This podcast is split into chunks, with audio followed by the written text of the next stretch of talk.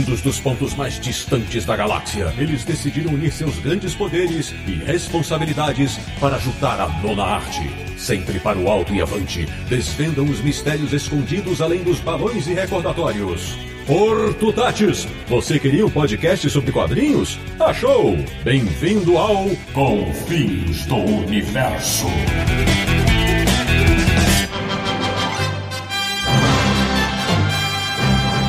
Bem-vindo, bem-vinda! Está começando mais uma edição de Confins Universo, o podcast que presenciou uma era das maravilhas e um reino do amanhã, que é o podcast do Universo HQ, o site que tem o poder da esperança quando o assunto é a boa e velha arte sequencial. www.universohq.com. E o programa de hoje vai falar da carreira de um dos grandes nomes dos quadrinhos, gostem ou não os seus detratores. Eu sou o Sidney Guzman, falo de São Paulo, mas preferiria estar vivendo em Astro City, de preferência com alguns poderes.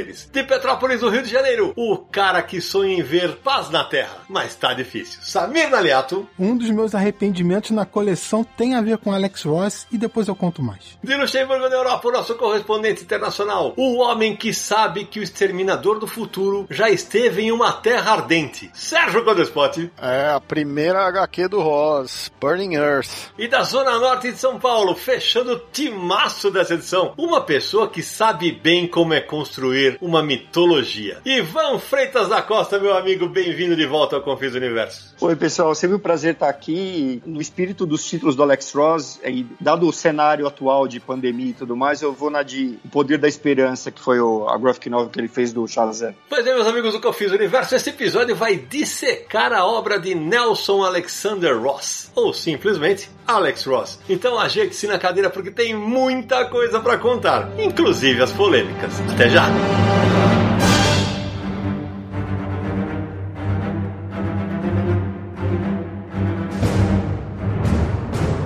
Começando mais um Confis Universo, meu amigo Samir Naliato. Antes de adentrarmos ao universo de Alex Ross, né? Vamos falar da nossa campanha no Catarse. Samir, olha aí, hein? Estamos quase, quase batendo a meta do super sorteio. Para lembrar todo mundo, nós estamos fazendo aí uma ação que quando chegarmos a 300 apoiadores, vamos fazer um super sorteio de 30 quadrinhos para todos os apoiadores, para os 300, independente do plano. Nesse momento, Samir, faltam 11 pessoas. Estamos gravando com 289 apoiadores. Olha aí, e esse sorteio vai ser um sorteio extra que não vai tomar o lugar dos sorteios mensais que a gente faz rotineiramente. Então, acesse em catarse.me barra universo HQ. Lá você vai poder apoiar, escolher seu plano de apoio. O menor plano disponível é de 5 reais, que é o que o Catarse aceita, é o plano fanzine, e o máximo lá programado, você vai ver, tem capa dura, encadernada. Aí você pode escolher o que você prefere para suas recompensas, para participar do programa, para apoiar a gente. Então tem vários planos lá, escolha o seu e nos apoie e nos ajude a manter tanto o site quanto o podcast. Lembrando que é um apoio recorrente, né, Samir, que todo mês vai ser debitado do teu cartão ou você vai receber um boleto para pagar. Então é sempre importante a gente frisar isso. Exatamente, é do modo recorrente, relembrando o endereço catarse.me barra Universo HQ. E se não, uma das recompensas que tem lá no, no, nosso plano do Catarse é citar aqui e imortalizar o nome dos apoiadores. Então hoje eu vou falar o nome de mais cinco que nós vamos agradecer. Manda! Nosso muito obrigado para Luiz Marques Ferreira Rites, Yuri Mazetti, Lucas Lourenço, José Mário de Mendonça Lemos e Leon Nardella. E já que nós falamos de uma recompensa, tem outras recompensas e uma delas é participar aqui da gravação do Confins do Universo, seja como espectador que acompanhar os bastidores da gravação de podcast ou participar realmente como debatedor. Hoje nós temos dois apoiadores que estão aqui, que nos agraciam com sua presença, que vão acompanhar a gravação desse episódio sobre o Alex Ross. Apresente-o, Samir. Então, nossas boas-vindas para Jéssica Dalcin da Silva e André Cavalcante. Então, primeiro a Jéssica, dá um oi aí, Jéssica, pra gente. Muito legal estar aqui participando, poder ver como é que funciona a dinâmica aqui por trás dos microfones. E vamos lá, Alex Ross, curto muito. Nunca foi tão necessário o espírito da verdade, né, nos tempos de hoje. Muito bem, muito boa a ligação com o tema. Meu amigo André, sua vez. É muito bom poder escutar os bastidores do Confins e principalmente queria deixar um abraço pro maior fã de Alex Ross desse Brasil, que se chama Yuri Costa e participa do grupo de apoio apoiadores do Confins do Universo. É, o André já tá sacanando de cara, porque o Yuri Costa odeia o Alex Ross. Não sei se ele odeia, mas ele não gosta. Ele diz que ele é um, de- é um dos detratores do Alex Ross. Então vai, vai ter muita homenagem hoje pro meu amigo Yuri no Confis do Universo. Aliás, Sidão, quem aí tá se perguntando quem é o Yuri e já participou com a gente aqui de alguns episódios, e tanto o Yuri quanto o André quanto a Jéssica participam do nosso grupo secreto do Telegram, Aquele que ferve nas discussões. ferve na discussão e na conta do cartão de crédito. Só que agora com o dólar e o euro do jeito que tá, tá difícil, mas tudo bem. Bom, então vamos embora falar de Alex Ross agora. É, antes de, de a gente começar a adentrar o tema, deixa eu explicar, né? Se de repente você tá em outro planeta e não sabe quem é o Ivan Freitas da Costa, meu amigo Ivan, apresente-se e fale para os nossos ouvintes por que eu chamei você para falar justamente da Alex Ross. Bom, eu sou um sócio fundador da Chiaroscuro Studios, da CCXP e dos seus desdobramentos, né? Game XP, CCXP Colônia, CCXP Tour, que a gente fez no Nordeste. Eu também sou colecionador de arte, eu fiz várias exposições aqui no Brasil, várias pro FIC, também aqui em São Paulo, a, mais recente é dos 80 anos do Batman. E eu tenho um acervo de arte muito grande, e, nesse acervo eu tenho alguns itens originais do Alex Ross, com quem eu já tive contato pessoal durante bastante tempo. Falaremos disso? É, falaremos disso. Então, aí, os meus queridos amigos do Confins do Universo me chamaram para esse bate-papo. Aí só lembrando que a gente tem um episódio especial, né? Sobre como fazer uma exposição e o Ivan é o convidado. O Ivan já esteve conosco num programa sobre a primeira CXP junto com Forlani. Teve esse das exposições e o Ivan vai ser figurinha carimbada em Confins do Universo daqui pra frente. Meu amigo Sérgio Codespotti, vamos falar de Alex Ross, que um- uma das razões pra gente fazer esse programa, claro que eu, por exemplo, sou fã do trabalho do cara, mas é que em janeiro desse ano, no dia 22, ele completou 50 anos. Então, já que o negócio é juntar data com um autor famoso, vamos falar de Alex Ross. É isso aí, Sidão. O Nelson Alexander Ross, como você mesmo citou, ele completou 50 anos e ele é um provavelmente um dos ilustradores mais reconhecidos hoje nos Estados Unidos. Ele tem um estilo bastante fácil de identificar. Ele é um artista cujo trabalho vende bem e são altos os valores. Ele tá muito, continua muito em demanda já há três décadas, né? Ele começou a carreira em 1990 com a Now Comics, desenhando a minissérie Terminator Burning Earth. Que foi o que eu usei na tua abertura. Exato, é uma minissérie em cinco partes, onde ele pintou tudo, coloriu, desenhou, fez tudo, inclusive capas, né? Mas o traço bem diferente na época, né, Sérgio? Quando o Ross tinha 16 anos, ele descobriu a arte do Norman Rockwell e do Jorge Pérez. Então ele começou a puxar para aquele estilo. Depois, um pouco mais velho, ele foi descobrindo o John Romita Sr., foi descobrindo o Bernie Wrightson, o Neil Adams, né? E mais para frente, inclusive, o trabalho de gente como Andrew Loomis, o Joseph Christopher Lyon Decker e o Salvador Dali. Então, esses artistas é que trouxeram, principalmente o Lyon Decker, o Dali, foi gente que introduziu o Ross no mundo, digamos, de um hiperrealismo, de uma arte que ia além do que ele estava acostumado a ver, com uma estilização menor, mas a interpretação das coisas era diferente, né? E a arte dele veio a partir daí, ele fez uma escola de arte, né, em Chicago, que acho que é onde ele fez o estudo de arte dele, se não me engano, no American Academy of Arts. E a mãe dele tinha estudado lá, Sé. É, porque a mãe dele também tinha um- uma trajetória de artista, se não me engano. A partir daí, ele começou a desenvolver um trabalho de arte em publicidade e tal, e o primeiro trabalho dele de quadrinhos foi essa minissérie, que era The Terminator Burning Earth, da extinta Now Comics, que foi uma editora da- do final dos anos 80, começo da década de 90. E ele deu uma explodida, porque o trabalho que ele estava fazendo era muito raro nos Estados Unidos. Você fazer quadrinho colorido, pintado nos Estados Unidos, era uma coisa que não era tão comum. Você tinha isso, por exemplo, nos encadenados da Vertigo, quando tinha uma história como algum material do The Dreaming ou do Sandman, ou alguma coisa ligada ao universo da Vertigo, na Epic Comics. Mas ainda assim, né, Sé, tinha materiais com aquele grau de acabamento, de aquarela, caramba tal, mas não com hiperrealismo, né? Que era o que a linha que ele adotou. É, no começo, por exemplo, se você você pega o trabalho dele do Terminator, é um trabalho bem de ilustração, com a narrativa ainda funcionando mais como quadrinho do que como uma ilustração individual, mas tinha um grau de estilização para ele poder fazer ainda alguma coisa dos quadrinhos. Tinha um, um X ali. Mas à medida que ele vai mudando e, e chega, por exemplo, no trabalho dele que é definitivo para a carreira dele, que é o Marvels, né? Um trabalho que ele fez com o Kurt Busiek. Quando você pega o Marvels dele, aí a coisa do hiperrealismo já tá consolidada na carreira dele. E foi o que encantou todo mundo, porque de repente aquela Nova York dos personagens da Marvel parecia uma coisa de filme, porque você tava vendo as cenas. Eu vou aproveitar e vou puxar esse fio aí que você levantou, porque é exatamente aí que eu descubro o cara. Eu só fui conhecer a minissérie do Terminator depois. Ainda falei, nossa, interessante saber como ele desenhava antes, né? Ivan, você que se tornou um grande fã dele, também foi Marvel o teu primeiro contato com Alex Ross? Foi o primeiro grande trabalho, né? Então uhum. é, acabou chamando, chamando muito a atenção ali. Foi Marvels, inclusive aqui no, no, Brasil na época, a revista foi publicada em volumes, com a capa Sim. de acetato, né? Teve toda um, uma cerimônia, né, com a publicação, porque lá fora tinha feito muito sucesso. E era um, um resgate desse tipo. Na verdade, eu concordo com esse aspecto da, da pintura. Teve muito quadrinho pintado, né? Sim. Principalmente capas. Então, assim, na década de 50, as capas do Conan, um monte Sim. de capas pintadas.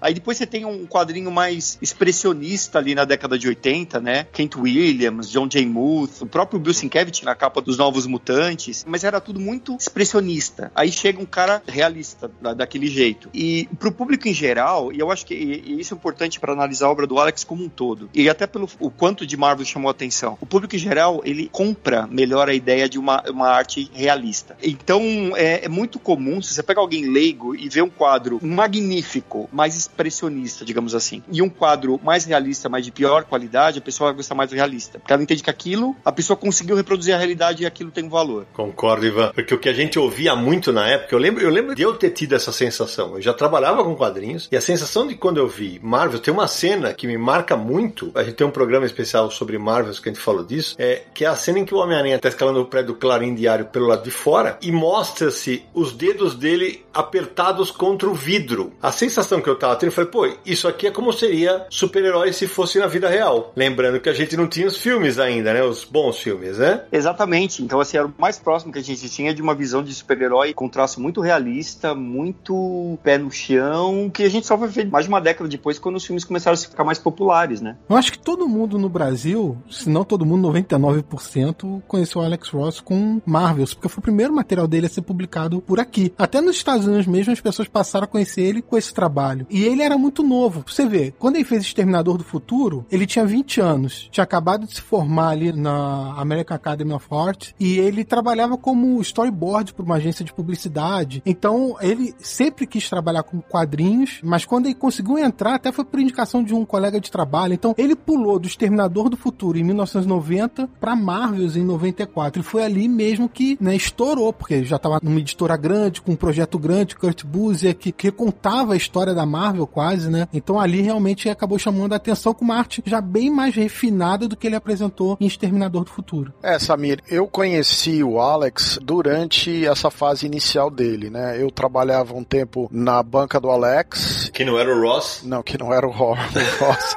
Era ali na Vila Mariana, em São Paulo, e ele recebia o material da Devir importado. E acho que a primeira coisa que eu vi dele foi a segunda edição do Terminator Burning Earth, que tinha uma cara de uma mulher, como se fosse um Terminator, tipo o pôster do primeiro Exterminador do Futuro de Schwarzenegger, só que era uma mulher. Então a arte chamava muita atenção, era uma arte que era mais aguada, mais aquarelada, já era bem mais realista, mas não é como hoje, e dentro era aquarelado também. Terminator Burning Earth, que era da editora de nome Now, e era uma editora pequena, independente, então você arriscava, porque você não tinha noção da qualidade das histórias. E como o artista era novo, as coisas eram relativamente novas, era um risco em termos de você gastar seu dinheiro importado naquela revista. Eu não tenho ela completa em inglês, eu tenho alguns números só. Mas me marcou muito essa capa do Terminator naquela época, assim, o estilo de arte. Tinha uma coisa meio dura na arte. Sim, eu tô vendo aqui na minha tela, realmente tinha, mesmo. E tem até uma curiosidade, que nessa época ele ainda assinava Alexander. Isso. Olha aí. O primeiro trabalho dele,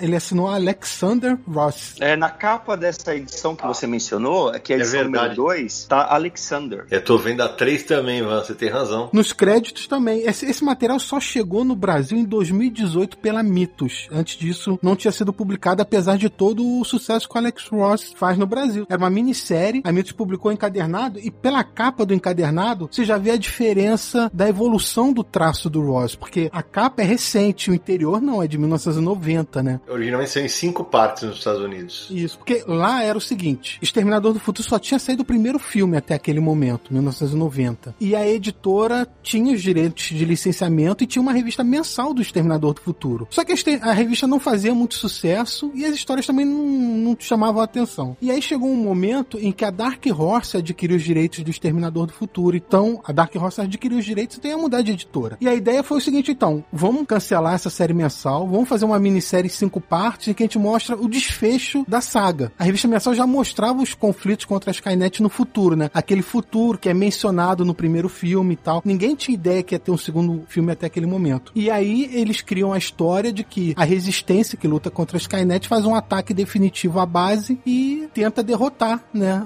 Os robôs e tudo isso. E aí mostra é, lá no futuro como é que é o John Connor envelhecido. Tem um pouco das feições da Linda Hamilton, que fazia a Sarah Connor no, no cinema. Ele se inspirou um pouco nas feições dela para desenhar o John Connor. E aí essa foi a ideia do projeto. E a história termina como foi proposto, o fim da guerra, né? Mas aí depois veio o segundo filme, aí não tem nada de robô com liga metálica líquida, que nem tem no segundo filme, nada disso. É, mas é interessante ver como é que foi esse primeiro trabalho. Aí fala que foi um trabalho muito mais desgastante do que ele esperava, porque ainda trabalhava em agência de publicidade, tinha que dividir horário, fazia à noite, esse tipo de coisa. Até a arte dele não foi como ele esperava, enfim, mas começou a evoluir dali. Ô Samir, mas vou te contar uma coisa. Como editor, eu tenho uma curiosidade tremenda, sabia? Porque veja, ele faz esse primeiro trabalho e de cara ele pula pra Marvel, velho. Ele pula pra Marvel numa minissérie de luxo que chegou arrebentando a boca do balão. Ou os caras da Marvel estavam muito ligados no mercado publicitário. Porque esse cara, ele, como vocês falaram, ele ficou quase quatro anos entre uma obra e outra. É, o primeiro trabalho do Ross pra Marvel não seria Marvels, seria uma, uma antologia de ficção científica chamada Open Space. Ele ia desenhar uma história dessa antologia. Só que a série foi cancelada antes dele ter a oportunidade de ilustrar. Então ele já estava na mira da editora. E eu li que o, o Kurt Busiek tinha gostado muito do Alex Ross, do trabalho do Exterminador, tava de olho nele. E aí eles começaram a trocar ideia, pensar em projetos juntos. E aí o Ross, né, refinando a arte, começou a mostrar exemplos e tal, e acabou vendendo a ideia pra Marvel que aceitou fazer Marvels. Mas ele fez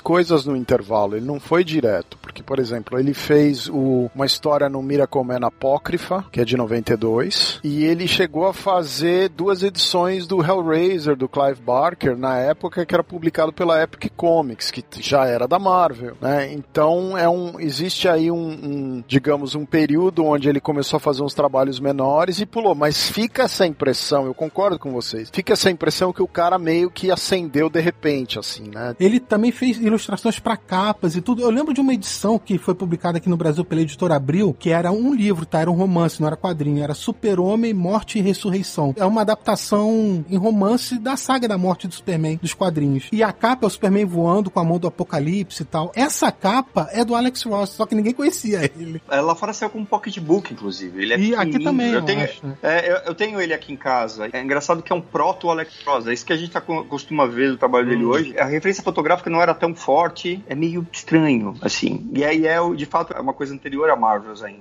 É isso mesmo. E esse Super-Homem, Morte e Ressurreição que saiu pela Abril foi escrito pela Louise Simonson, vale dizer. I knew from whatever you might call it very early age, this is what I wanted to do. I wanted to make art of superheroes. Eu queria falar um minutinho da parte técnica do trabalho dele, porque a gente está falando muito das diferenças artísticas, né? E o trabalho dele é bem variado desse ponto de vista, né? Ele trabalha essencialmente hoje com gouache. E o gouache vo- ele é é uma técnica de pintura que você permite você fazer as duas principais técnicas de pintura, que é a técnica de tinta opaca e a técnica de tinta transparente. Ele usa muito mais essa técnica mais de transparência. Normalmente ele faz o desenho a lápis e aí ele faz os tons de cinza, né? O branco e preto, os tons de cinza. Em cima disso ele aplica a cor. Às vezes ele muda o processo, ele faz o lápis, começa a aplicar uma camada de cor sem muita saturação, aí ele põe os escuros, ele inverte a técnica. E hoje em dia ele faz muita coisa com aerografia, né? Ele não fica só no pincelzinho, ele às vezes chapa áreas grandes de um tom uniformizado, num degradê com aerógrafo, aí ele vem com a tinta e aplica em cima. Mas essencialmente é um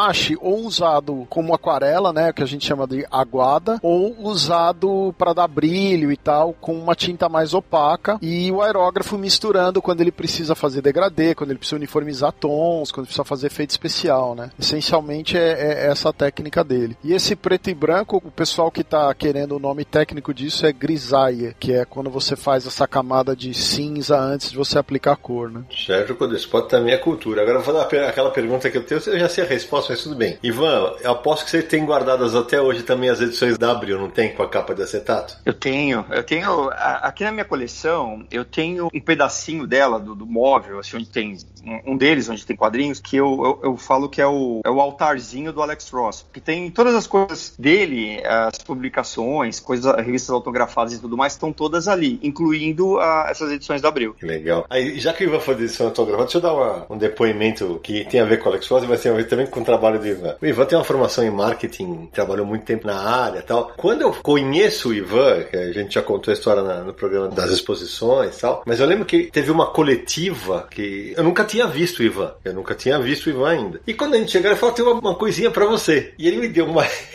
o Ivan é danado. Ele me deu uma revista do Alex Ross, se não me engano, é um exemplar do Justice com autógrafo do Alex Ross na capa. Quer dizer, ele estava tão preparado para saber os jornalistas de quadrinhos que iam lá que ele, ele tinha separadinho algumas coisas para. E eu tava, no, felizmente, no bloco. E aí ele me deu essa revista que tá guardada comigo até hoje. É uma edição de preview da série Justice, que ela tem umas oito páginas. E aí eles fizeram essa essa, edição, tem várias edições dessa, todas iguais, muda a capa. Eles pegaram um pôster que o Alex Ross fez na, na época da, da série, que tem a liga inteira, e fizeram recortes do rosto de cada personagem. Então tem uma edição que é o rosto do Aquaman, a outra que é do Lanterna, eu não sei é qual minha. ficou. Lanterna Verde. Então tem várias edições, e na época eu consegui, com o próprio, que me mandasse essas revistas autografadas, e aí a gente distribuiu para quem foi na coletiva de imprensa. Isso em 2005. Eu acho que é isso. Foi na Feira do Livro Infantil Juvenil e Quadrinhos de São Paulo, que foi quando a gente conheceu. É isso mesmo. Agora me fala uma coisa, Sérgio, você que de nós quatro é o que desenha. Como você reage quando você ouve pessoas falarem que o Alex Ross ele é basicamente um copiador de fotografias? Porque eu vou deixar você começar, porque se eu começar o negócio vai ferver. Então, cara, eu vou te dizer que eu entendo a postura, eu entendo o raciocínio. Eu acho que não é isso que ele faz, mas eu entendo o raciocínio. Porque é o seguinte, tem muita gente que tem dificuldade de entender essa coisa de você trabalhar com a referência fotográfica e fazer o trabalho. E tem uma centena de artistas que faz isso, inclusive o Bill Sienkiewicz, por exemplo. Ele tira a foto dele mesmo na pose e desenha. A diferença tá no estilo do cara. O Ross, ele gosta de um estilo que é muito mais fotorrealista. Então você fica com essa sensação de que tudo que ele tá fazendo é cópia de fotografia. E algumas obras são mais próximas de cópias fotográficas do que outras. Tem algumas homenagens a artistas que ele gosta, que fica parecendo realmente que ele fez lá um negócio. Eu acho que tem um problema com essas pessoas também, que é a questão delas acharem a arte dura, tá certo? Porque como ele é fotorrealista no trabalho dele, você perde aquela coisa do movimento, aquela abstração pequena do traço que seja, que faz você imaginar de uma cena para outra. No caso do Ross, você está vendo todos os detalhes com o máximo de nitidez possível. Então você perde um pouco dessa imaginação da realidade, que não existe no caso de outros artistas. Você tem que incorporar a sua imaginação ali. Eu acho que é por isso, Sidão, que existe uma resistência com o trabalho dele. Então, Sérgio, mas é assim. Primeiro que eu acho que não é muita resistência que tem, não é todo mundo que tem essas resistências, tem muita, muita gente que gosta. Uma vez eu ouvi um, tô tentando lembrar quem foi que falou, que é uma pessoa que adora Alex Ross, falou assim, qual é o problema que as pessoas têm com o desenho bonito, né? E aí eu fico pensando nisso, né? Pô, quando você tenta diminuir um trabalho porque ele é baseado em fotografia, eu acho uma grande bobagem, porque se você pegar Marvel, se você pegar Reino do Amanhã, se você pegar as capas de Astro City, se você pegar é, Justice, mas você pegar mesmo cenas do Paz da Terra tal. Tem muita cena que é cheia de movimento. Tem uma cena no Marvels que eu falei, cara, não tem referência fotográfica para aquilo. Eu sempre uso essa cena como exemplo. Que é a cena em que o Galactus aparece, o Quarteto Fantástico tá embaixo de uma arma e ele tá refletido. O quarteto tá refletido um, como se fosse um espelho na arma.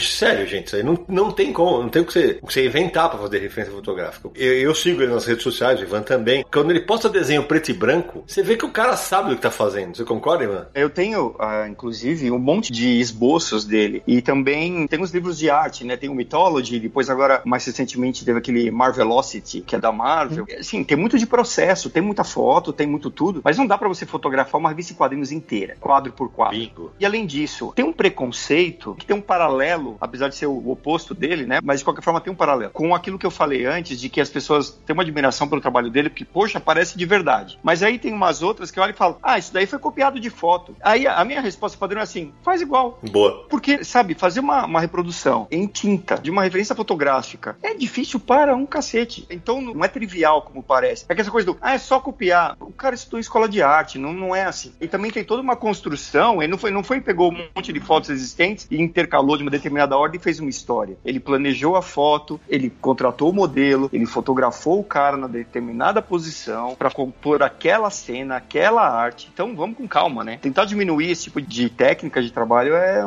é meio doido para mim. Eu acho que tem dois exemplos interessantes nessa brincadeira que é o seguinte: quando você pega um cara como Greg Land, ele é muito criticado porque ele decalca as fotos para fazer as caras. Então ele pega uma fotografia, põe no vegetal e aplica no desenho dele e aí fica aquela cara meio de pornô da pessoa, sabe? Ele desenha as expressões tiradas de foto e as pessoas acham as fotos na internet e todo mundo fica puto que ele tá decalcando as imagens. Às vezes até de outros desenhos. É, e essa é uma coisa que eu considero negativa no Greg Land. E não é o que o Ross faz. E se você pegar um artista japonês, o Hajime Sorayama, que é um cara que faz arte erótica, ele é um dos primeiros caras a fazer essa arte hiperrealista com aerografia lá para trás, na década de 70 pro começo dos anos 80, e ele era super popular pelo fotorrealismo, né? Até hoje ele, ele é popular dentro do que ele faz, é mais problemático, porque hoje em dia esse material erótico existe um, um outro tipo de problema em relação a isso, mas você veja, ninguém tá dizendo, ah, mas o Sorayama ele fica fazendo referência fotográfica e copiando. É a mesma coisa, a técnica é a mesma. Se o Da Vinci tivesse vivo, ele tava tirando foto para fazer referência em vez de pôr os modelos ali. Esse é um ponto bom, né? Porque, veja, e os pintores? Exato. Eles usam modelos vivos. Então eles seriam diminuídos porque eles estavam olhando pra pessoa, que ele tava, né? Até hoje, em escolas de arte, tem aulas com modelos vivos, você desenha baseado em modelos vivos. Da Vinci, outros usaram modelos para fazer quadros famosos. Eu não acho a arte do Ross dura. Também não. Realmente eu não acho. Acho que muita gente tem essa impressão de cópia de foto, porque ele realmente pega emprestado feições faciais de modelos e de conhecidos. E ele cansou de divulgar isso, né, Samir? É, e até para fazer a arte dele realista como ele gosta, ele faz isso. Mas ele sempre mostra, tem muitas edições e livros sobre o Alex Ross encadernados, tem lá a foto que ele tira de referência, depois o resultado final, e você vê que a arte final envolve muito mais do que a foto que ele usou de referência. Realmente é uma referência, e ele cria todo o entorno da arte. Eu queria, inclusive, citar uma edição que ele fez. Vocês falaram sobre a arte dele em preto e branco a lápis. Eu adoro as artes a lápis do Alex Ross. Inclusive, aquela minissérie Supremo que a Devir publicou no Brasil mostra um pouco disso, outros encadernados mostram. É, é muito bonita a arte do Alex Ross a lápis. E ele produziu em 2009 uma edição para DC Comics que é realmente a continuação do Superman do Reino do Amanhã, que foi na revista da Sociedade da Justiça. Ele participou da elaboração daquela trama junto com o Geoff Jones e ele escreveu e desenhou um especial chamado JSA Kingdom Come Special Superman. Nessa edição, a arte dele não é pintada. A arte dele é a lápis e nanquim e colorida, mas tudo feito por ele. E eu acho uma arte muito bonita. E você vê que não é essa pintura que as pessoas estão acostumadas. Eu acho muito, muito bonito o resultado final. Eu também gosto demais. Novamente em defesa né, do Alex Ross, é um trabalho técnico muito complexo. E a qualidade do trabalho, eu já tive a chance de levar para algumas exposições esses originais dele, para as pessoas verem de perto, né? Porque aqui no Brasil não é, não é tão comum. Numa das exposições que foi lá no FIC, né, lá em Belo Horizonte, a gente ficou olhando uma página dupla daquele Treasury Edition da Mulher Maravilha com uma lente, uma lente de máquina fotográfica, para ver o, sabe, o detalhe do detalhe. O nível da qualidade da pintura é, é absurdo. Ele é, é, muito detalhado, é muito minucioso, apesar de, ser, de serem artes grandes. Ele normalmente pinta no formato, num tamanho um pouco maior do que uma página normal, de quadrinhos que tem 11 por 17 polegadas. Daí ele faz um pouco maior que isso. No caso das páginas duplas, maior ainda, mas é incrivelmente minucioso. Só para complementar a informação, essa edição especial da Sociedade da Justiça com o Superman do Reino da Manhã mostra inclusive o encontro do Superman do Reino da Manhã com o Superman da cronologia normal e tal. Essa história saiu no Brasil duas vezes, a primeira em Liga da Justiça 84 da Panini, lá em 2009, e depois no encadernado da coleção da DC Comics de Graphic Novels, aquela saga de definitivas, no volume parte 2 do Reino do Amanhã. Saiu ano passado pela Eagle Moss. Então tá aí recente. It's like you're getting more content added at you, more detail. It's the same thing that you're taking out of seeing them in feature films now. Sidão tava falando que não tem tanta resistência e tal, né? Às vezes eu escuto aí por parte de artistas, né, que existe uma resistência de alguns artistas que não gostam do trabalho dele do ponto de vista estético. Muita gente acha, por exemplo, as cores dele brega e tal, mas é uma questão que eu acho que é de gosto pessoal e de estética. O que acontece também que eu sinto é que o público em geral prefere artes mais realistas do que artes mais estilizadas ou que tenham um outro tipo de abstração. Então, nesse aspecto aspecto, o Ross é um artista que tem um apelo popular maior, na minha opinião. Então, Sérgio, esse ponto que você tocou é interessante, porque eu vou até jogar a bola pro Ivan. O Ivan, nessa exposição do FIC, eu lembro muito bem dessa exposição. E o Ivan teve arte do Ross no Miss, se eu não me engano, na exposição do Batman. Ivan, conta pros nossos ouvintes como é que é a reação do cara que não é leitor de quadrinhos quando para em frente a essa página. É muito curioso esse ponto, porque uma visão do público em geral, em exposições grandes como essa do Miss, é, a gente tinha muita gente que não é fã de quadrinhos, as pessoas iam buscando uma atividade cultural para levar os filhos ou para se entreter mesmo, é de muito impacto, porque ver algo pintado com aquele tipo de realismo, de acabamento, é, chama muito atenção. Chama mais atenção do que um, um trabalho mais, eu vou usar o termo expressionista mal, mas só para me fazer claro, que não tem essa preocupação da fidelidade. Então chama muito atenção de, nossa, isso é de verdade, isso é original, isso é pintura mesmo. O público em geral fica muito impressionado. Isso daí tem uma conexão com o assunto que eu acho que a gente vai entrar depois, que é do mercado de arte. E o mercado de arte uhum. pro Alex Ross, que ele acaba atingindo um público muito mais amplo do que o público de quadrinhos somente. É, exatamente isso. Eu me tomo por base, Samir. Eu já trabalhava com quadrinhos, todo mundo que me segue em redes sociais sabe que eu gosto mais dos heróis da DC do que da Marvel, apesar de achar os filmes da Marvel muito melhores, o caramba tal. Só que durante um bom tempo teve uma arte do Alex Ross que foi o meu, o meu wallpaper do meu, do meu computador. O dia que eu vi aquela arte que ele fez da Liga da Justiça, que eles estão todos numa escadaria e tem uma, umas pilastras, no canto direito baixo tem um snapper car fazendo ela chama Arena of Superheroes. Isso. Essa arte é espetacular, assim, pra quem cresceu vendo Super Amigos. E aí vem uma, uma coisa que eu queria jogar essa aí pro Sérgio. Você acha que talvez o fato de ter algumas rejeições ao trabalho do Ross venha do fato dele ser mais um ilustrador do que um quadrinista? Não, eu acho que existe um ponto, que é um ponto bem técnico mesmo, de quem desenha, de quem ilustra, que é o seguinte: se você colocar num extremo uma fotografia e você colocar num outro de extremo um desenho primitivo, quanto mais você vier pro meio, mais expressivo fica o trabalho, em termos de você completar o que o trabalho tem. Então, o Ross, como é ilustrador, por mais incrível que a arte dele seja, cada quadro é como se fosse uma pintura completa. E se você pegar, por exemplo, um mangá, um Tintin ou um desenho do Caniff, do Milton Caniff, tem um outro tipo de beleza ali que você acaba completando e de um quadro pro outro, essa passagem você interpreta mais na sua cabeça. Então, parece que dá mais vida na passagem, na sequencialidade. E o trabalho do Ross, o trabalho do Vicente Segreles, por exemplo, no Mercenário, que é um exemplo parecido, são pinturas, né? Então, eles são quadros que você pode enxergar isolado como completos. Então, quando você passa na sequência, não é que ele é duro porque o quadro não tem movimento, mas a sequência exige menos interpretação por parte de quem está lendo. Esse é um aspecto. O outro aspecto, eu acho que existe uma inveja por parte de muita gente em função do sucesso comercial que ele alcançou como artista. Então, existem os detratores dele porque os caras não aceitam que ele só fazendo as capas, às vezes ele tem trabalhos vendendo a valores milionários aí. E para muita gente isso é um problema. Só queria voltar rapidinho num ponto que o Sérgio comentou lá atrás, porque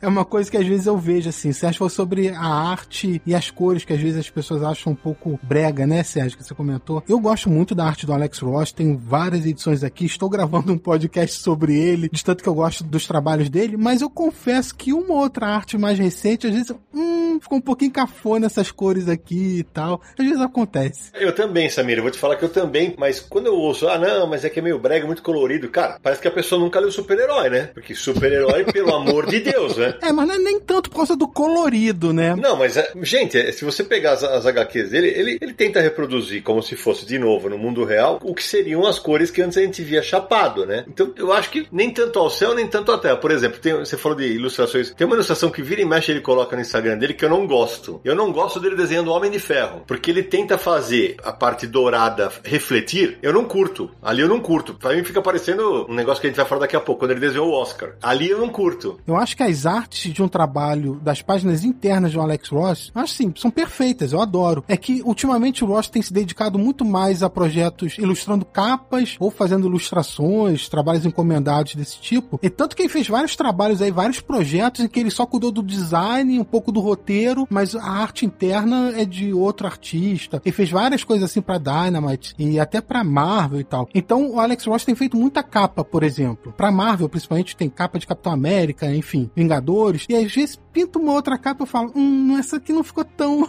legal, as cores ficaram meio deslocadas e tal. Mas assim, eu entendo essas críticas que as pessoas têm de vez em quando, mas assim, não é, claro, um exemplo que sirva pra carreira inteira, né? Então, Samir, eu, eu tenho a sensação que quando ele fazia DC Comics, material da DC, ele tinha um, uma interpretação que era muito épica do material da DC e o resultado era um resultado que era muito heróico, assim, tinha uma qualidade muito específica no material da DC. Quando ele começou a fazer essas capas da Marvel nessa fase mais nova, do Capitão América, Homem de Ferro, Homem-Aranha, um monte de coisa que ele tem feito, até mesmo o Hulk. Eu confesso que eu não sou um grande fã dessa fase dele. Eu acho a interpretação estranha para mim. É um pouco o colorido, um pouco a maneira como ele enxerga os personagens. Por exemplo, aquele Capitão América, quando o Capitão América morreu e voltou, que o Alex Ross fez as capas e tal, aquele colorido da capa tinha um conflito inclusive com a interpretação do uniforme dentro da revista, né? E assim, essa é a minha observação disso. Agora, o que você falou dele fazer só capa, o Ross deu uma entrevista uma vez onde ele diz que tem uma coisa interessante que é de fazer só capa, que ele é o primeiro que mexe no material. Porque como a capa tem que sair na revista Previews para você poder encomendar, para os lojistas poderem encomendar, ele tem que trabalhar na capa às vezes três meses antes que os artistas. Então tem muita edição onde ele é o cara que tem que fazer o design do personagem. Isso acontecia muito, por exemplo, em Astro City. Ele tinha que fazer a capa antes do resto. Então, antes de qualquer um desenhar o personagem, ele tinha que saber como era o visual do personagem. Então, às vezes, ele tinha que criar o design do personagem só porque ele ia fazer a capa três meses antes do artista mexer na edição. I feel like I was waiting for somebody to come and do this. Well, nobody was doing that then. Ô Ivan, me fala uma coisa. Você é o único daqui que já ouviu pessoalmente. Como foi o contato? Ele é muito reservado. É engraçado que eu encontrei com ele algumas ocasiões. A primeira foi há 20 anos. Uau! Foi num evento em Chicago, que é a cidade próxima de onde ele mora, no ano 2000. E foi numa festa, e aí tem uma história engraçada. Foi uma festa do lançamento da edição de luxo de Terra X, que era aquela caixa grandona de acrílico. Teve a festa de lançamento dentro de um hotel, durante o evento, tal, tal, tal. Eu fui convidado para a festa. O tal da edição encadernada só foi sair, sei lá, oito meses depois, porque enrolou na produção tal. Ele é gigante, ele é muito alto, ele fala muito educado, fala muito polidamente, mas é engraçado que ele, ele é uma. Até tem a ver com esse fato dele ser tão recluso hoje em dia. Ele é uma pessoa que foi muito assediada, assim, de fã ficar na porta do quarto do hotel. Olha. E aí ele foi se isolando. Tanto é que pouco se sabe da vida pessoal dele. Ele tem filhos, mas não se fala sobre isso quase. Ele tem uma esposa já bastante tempo, também mal aparece. Nos eventos, mesmo aqueles que acontecem no quintal de casa, ele também não vai. Então ele é mega recluso, mega recluso. E quem aparece mais é o agente dele, que serve também de modelo pro Shazam. Caramba. Ô Ivan, e nesses encontros que você fez com ele, quantas vezes você já convidou ele para vir pra CCXP ou pro FIC antes? Todas as vezes, infinitas vezes. A gente convida, eu convido o Alex Ross para vir para cá todo ano, desde Jura? o FIC em 2007. arte, o que acontece? Tem essa questão da reclusão. Ele, ele não sai, ele não sai, não sai, não sai. Mesmo nos Estados Unidos, ele não vai para San Diego Comic Con. Nos últimos anos, sei lá, eu acho que ele foi para lançar Marvelocity há pouco tempo atrás. Eu acho que foi em Nova York, nem foi em San Diego. E em outras pouquíssimas ocasiões. Ele quase não aparece. Mas todo ano eu convido. Tanto é que é meio que uma piada. Eu acabo escrevendo pro agente dele e falo assim: Sol, chegou aquela época do ano em que mais uma vez eu vou fazer uma pergunta, mesmo sabendo a resposta. Então vamos lá. Alex Ross vi esse ano na o que você me disse? Daí ele fala assim: mais uma vez eu falei com ele e infelizmente ele, ele agradeceu, mas declinou. É, ele não sai. Ô Ivan, o agente dele é o Sol Abinante? É o próprio. Ele, Ah. o Sol é, é o agente dele é, já há bastante tempo, cuida das vendas de arte, que inclusive ele inventou né, um, um modelo de venda de arte que foi evoluindo ao longo do tempo e que virou meio que um padrão ouro, assim, para posicionar as artes do Alex Ross, para definir preço do que o Alex Ross tem e que tem a ver até com essa questão dele ser recluso. né? Então torna tudo mais difícil. Você não consegue pegar um autógrafo do Alex Ross, a não ser através da loja dele. Você não consegue um sketch do Alex Ross, você não consegue apertar a mão do Alex Ross, porque ele, ele não aparece. Quem aparece é o Sol, que é muito simpático e tal. Nos últimos anos, eles chegaram no formato de apresentação do, do trabalho do Alex Ross, que é um stand muito bem produzido, que é uma galeria de arte. Destoa muito daquelas mesas vendendo print, sabe? É uma galeria de arte. Todos os vendedores, eles estão de terno e gravata. Ele tem litogravura, ele tem os originais, ele atende os clientes no, no mezanino do stand de uma forma privada. Então ele reposicionou o trabalho do Alex Ross e ao reposicionar, ele também, aí já é o marqueteiro falando, mas ao reposicionar, ele também redefiniu o nível de preço né, da- desses trabalhos do Alex Ross. Uhum. Já foi muito menos caro um original do Alex Ross. Hoje em dia é bastante caro. Quanto, Ivan? De quanto nós estamos falando? Depende muito, e aí tem uma lógica do mercado de arte. Uma capa de revista do Alex Ross vai depender muito de vários fatores, entre eles, que personagem que tá ali, onde foi usada essa capa, quão famosa é essa capa, e se ela tá, às vezes, relacionada a uma saga ou algum momento crucial do personagem, né, acaba interferindo. Técnica usada, tamanho da arte, estado de conservação. Então, quando a gente- se a gente pega uma capa dele, do Batman, vai valer infinitamente mais do que uma capa dele com um personagem clássico daquelas séries que ele fez um monte de capas pra Dynamite. Sim, Besouro Verde, por exemplo. É, Besouro Verde, mesmo Sombra. A diferença de preço é muito grande. No site dele tem várias capas e dá pra ter essa noção. Coisas que às vezes custam 3, 5 mil dólares, até coisas que valem 20, 25. Eu escutei um relato de um colega que é artista uma vez que ele- não acreditava que um trabalho do Alex estava vendendo quando ele foi pra Comic Con, isso provavelmente há uns 10 anos atrás, a 50 mil dólares. Então, é, depende muito do que é. né? Imagina quanto que deve custar hoje uma daquelas capas duplas de Kingdom Come. Olha, Ivan, eu tô aqui no site dele, enquanto você tá falando, tô fuçando aqui, ó. Tem uma capa de All New Avengers, 15 mil dólares, que é com a Miss Marvel. Acabei de achar uma de 20 mil dólares, Spider-Man número 27. 30 mil dólares. É a do 34 que tem o Spider-Man na capa, e aí tem. Eu acho que ele tá com alguma outra personagem que eu não tô reconhecendo, mas tem a ver com a composição da capa também, aí o preço também vai pras alturas. E detalhe, né? Uma coisa importante para levar em consideração. O que tem no site é aquilo que ainda não vendeu. Isso. Né? Aqui no site você não vai encontrar, sabe, o creme de la creme não tá aqui, porque já saiu faz tempo. É porque isso vem de reservado, né, Ivan? Isso você reserva antes de pôr a venda, né? Pois é, se você, por exemplo, eu conheço o Sol, eu sou colecionador. Sai lá no Previews que ele fez uma capa magnífica de uma revista X que eu quero. Cara, primeira coisa, Sol, reserva pra mim, tá à venda, posso comprar? Quanto custa? Então isso nem chega aí pro mercado. E pela Chiaroscuro Studios, que a gente também vende arte, né, dos, dos nossos artistas, tem alguns casos em que acontece isso. Quando ficam sabendo, os colecionadores ficam sabendo que determinado artista vai fazer determinada coisa, já começa a entrar pedido. Ó, reserva pra mim. Porque são itens únicos, né? Então, muita coisa acaba desaparecendo antes mesmo de ficar disponível pra qualquer outra pessoa. É a tal da história do early bird, né? O cara fica sabendo antes, ele corre lá, já reserva compra, acabou. Isso nem é oferecido. É, o Ivan tá falando, eu tô vendo aqui, é, no site dele, o item mais caro é essa do Homem-Aranha número 34. Ou seja, coisas antigas você não vai achar. Eu tô entrando aqui na parte de, de sketches. Quer ver? Um sketch mais caro é 3 mil dólares, um sketch do Batman. Aí depois tem Capitão América, Immortal Hulk, Superman. Aí você vê, acho que vem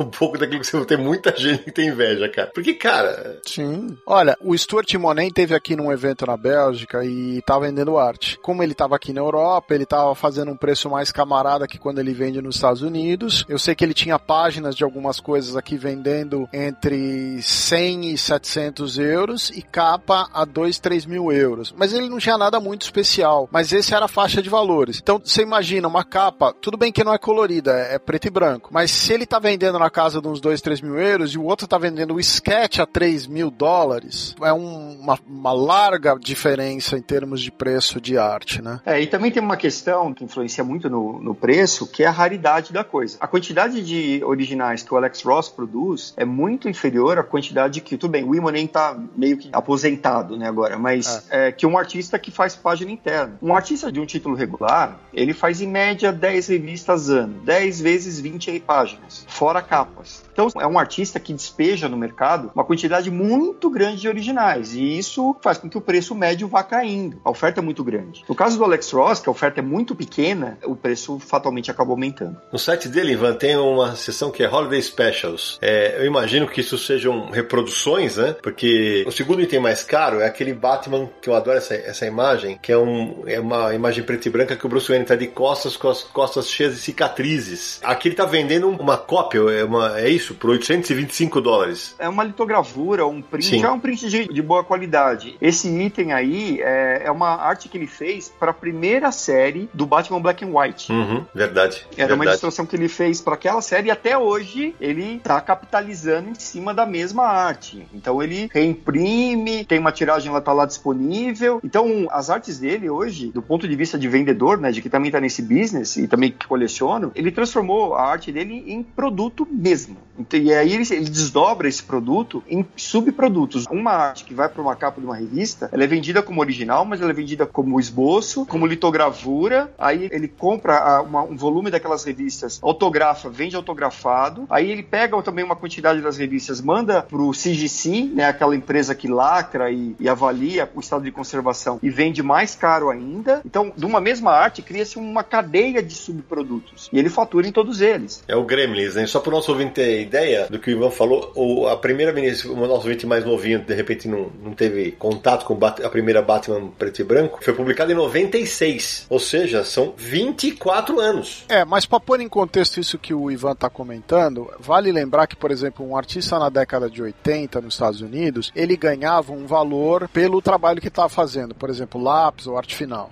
tá certo? E aí, acabou esse valor, acabou a grana. E lembrando que na década de 80 nos Estados Unidos não tinha muito encadernado. Então, só na década de 90 para frente é que começou a popularizar, principalmente na Marvel, né? A DC tinha mais encadernado, mas só aí que popularizou você ter um, um estoque de material antigo grande, os encadernados em quantidade. Então, os artistas começaram a ganhar royalty em cima desse material. Então, para o artista, a fonte de renda era você fazer o trabalho trabalho, recolher de volta os originais e vender esses originais. E acabou. Era, tava vendido, acabou. Era isso. Depois você ia autografar, você ia vender alguma outra, fazer um commission, alguma coisa. Mais recentemente é que surgiu essa possibilidade de você fazer print, de você ter um monte de coisa que se faz hoje, né? Seja, no site dele tem aquela capa dupla, ou dupla não, tripla, que tem da Crise nas Infinitas Terras da edição definitiva, que ele botou todos os personagens no trabalho de louco, né? A litogravura custa 1.595 5 dólares. O Ivan me deixou triste agora, falando que o Alex Ross é muito recluso, é difícil ter autógrafo dele, porque a história tem a ver com aquela minha apresentação lá que eu falei que é uma das frustrações da minha coleção, porque em 1999 a revista Wizard lançou um livro em capa dura chamado Wizard Millennium Edition Alex Ross, que fazia um resumo da carreira do Alex Ross até aquele ponto, falava dos trabalhos que ele tinha feito, como era o esquema de trabalho dele, a produção dele, tinha uma entrevista, várias coisas desse tipo. E a edição vinha autografada com um certificado de autenticidade e vinha uma outra edição especial, e aí em capa cartonada, que é aquela Open Space que eu comentei antes, que o Alex Royce ilustrou a história que ele não conseguiu na época, ele ilustrou para poder sair nessa edição da Wizard especial. E em 1999 eu comprei essa edição pela Amazon americana, recebi aqui tudo bonitinho, tinha uma edição autografada para Alex Royce e hoje já não tenho mais, então é uma frustração da minha coleção. É, para comprar qualquer coisa do, autografada do Alex Royce hoje é só ir no site dele. Tem coisa coisas autografadas lá a rodo. Pois é, mas é a diferença do preço pro que eu paguei antes. Mas como é que você perdeu, Samir? Não perdi, aí é que é a frustração, Sidão. Ah, meu Deus. É, acabei vendendo a edição. Hum. E me arrependo. I knew from whatever you might call it very early age, this is what I wanted to do. I wanted to make art of superheroes. Ô Samir, já que você falou da Wizard, deixa eu dar um depoimento. Eu já acho que eu já falei isso em outros programas, vou repetir aqui. De 2003 a 2006, eu fui o editor da Wizard Brasil como freelancer para Mitos barra Panini, né? E era um depoimento que eu posso dar porque o Elcio de Carvalho sempre falava para nós. Ó, teve capa do Alex Ross número 2, que é uma capa da Liga da Justiça. Teve capa do Alex Ross número 15, que é o Superman. Teve uma pintada, se eu não me engano, por ele, na, que é número 12, só que com desenho de outra pessoa. Tem uma que é a arte do Jim Lee e ele pintou por cima da arte do Jim Lee. É essa daí, é essa daí, é a número 12, é o Batman e o Superman. A capa número 1, que é a, lente ocular do Homem-Aranha com as garras do Octopus, eu não sei se é dele, mas é, o, o, traço lembra bastante. Ah, teve a capa da 27, que é da Crise nas Infinitas Terras. Foram 36 edições enquanto eu estive lá na Wizard Brasil. Cara, cada vez que botava a capa do Alex Ross, as vendas davam saltos assustadores. Vocês não têm noção, subia muito. Quer dizer, aquele negócio de, ah, vende pela capa. Não tinha matéria sobre o Alex Ross na, na revista. O cara comprava porque achava bonita. Então, quer dizer, além de tudo, ele tem esse chamariz de venda, né? E ainda falando da Wizard, eu lembro de uma outra coisa, talvez o Ivan lembre. O, o Sérgio também, porque ele era da. Na época ele também colaborava. A Wizard da Global, quando foi lançada aqui, que é a primeira versão da Wizard, que é de 96, foi na época que abriu ia lançar o Reino do Amanhã. Cara, teve matérias sobre o processo em quatro números seguidos. E mostrava como é que o que, que o Ross fez, e mostrava a referência do cara que posou para ser o Superman, o outro que posou para não sei o que. Porque, cara, chamava muita venda. O Alex Ross chamava muita venda na época. Hoje, não sei se ainda se ele ainda tem esse poder comercial, mas pelo tanto que ele faz de capa, cara. É, eu acredito que ele ainda tem. Não, eu acho que ele já passou do auge dele do ponto de vista, digamos, do efeito Alex Ross, assim. Ele já chegou na massa crítica e ele ainda é muito popular, mas eu acho que ele já passou daquela massa crítica. Mas ele ainda é muito popular em tudo que ele faz. Você pode ver que a Dynamite chama ele toda hora para fazer tudo quanto é personagem, né? Eu sinto muita falta de um projeto dele ilustrando o interior. É uma coisa que eu sinto falta de ver trabalhos dele nesse sentido. Eu também. É o tipo de coisa que eu acho muito difícil de aparecer, porque uma história com páginas internas e tudo mais é muito trabalhoso e demora muito, né, para fazer. Ainda mais no processo do Ross que tem acaba tendo muita referência fotográfica. Talvez a última vez que ele fez alguma história longa foi o Justice mesmo, né? Mas também ele estava pintando em cima do, do desenho do Doug. Então é, era um outro esquema. E o lance das capas faz com que ele tenha uma produção. Ele tá sempre aí, tá sempre produzindo e tá sempre vendendo. Como a gente comentou antes, né? Ele tá vendendo litogravura de um negócio feito há 20 anos atrás. Então,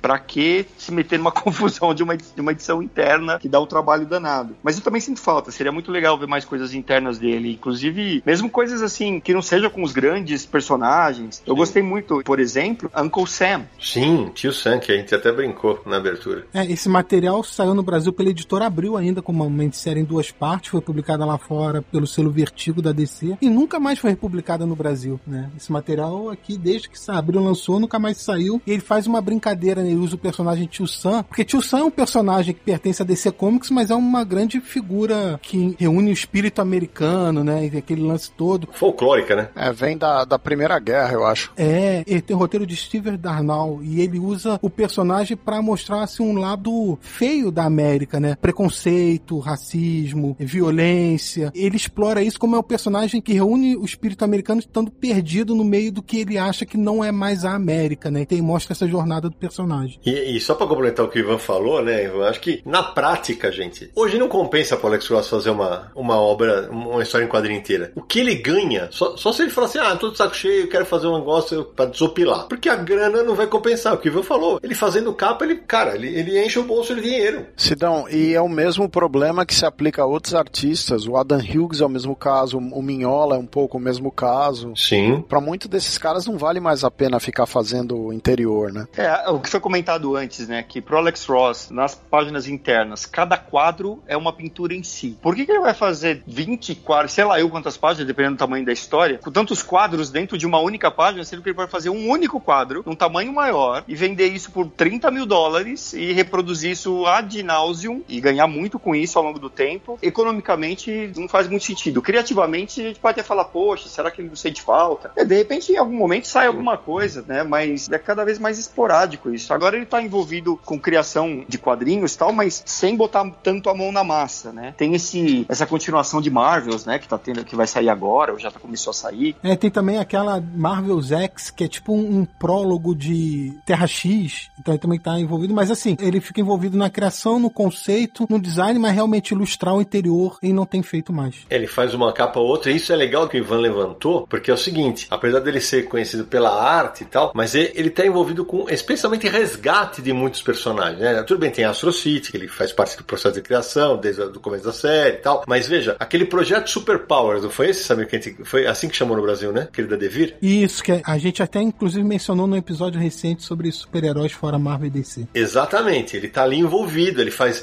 tem o design de cada um dos personagens, de heróis absolutamente desconhecidos. Quer dizer, ele é um grande nerd, né, Ivan? Ele é um cara que estuda o mercado americano, porque ele conhece personagens que, puta, vou combinar, 95% das pessoas que lê quadrinhos super-herói não conhece. Ele conhece muito, e é engraçado que ele acaba voltando naquilo que ele mais gosta. Quando ele vai fazer Justice, ele faz faz Super Amigos, né? Isso. Quando ele faz o Arena of Super Heroes, ele de novo volta para aquilo. Ele vai voltando por umas épocas em que para ele são meio que uma era de ouro da coisa. E aí casa demais, porque o, o estilo dele, com aquela aura épica, heróica, né, é, mitológica mesmo da, da coisa, juntando com aqueles personagens daquele momento, nossa, é um, é um match perfeito. E eu concordo com o que foi falado agora há pouco, né? De como a arte dele casa muito melhor com DC do que com Marvel. Uhum. Sim. Porque tem esse aspecto mitológico, né, épico, de deuses. E casa pra caramba. A gente tá aqui batendo esse papo e eu tô olhando para quatro artes dele. E é muito isso. Teve uma série de litogravuras que chama justamente de Mythology, que é uma delas, a do Superman, foi usada na capa do livro. Que é aquela que tem o Superman e tem as balas ricocheteando, que é belíssima. Sim. Aí tem uma do Lanterna, aí tem do Batman, tem do Flash, da Mulher Maravilha. Aí ele foi reproduzir a mesma coisa com a Marvel. Não deu tão certo. É verdade. Oi, você lembra que teve uma sequência que ele fez da Liga da Justiça, que eram os personagens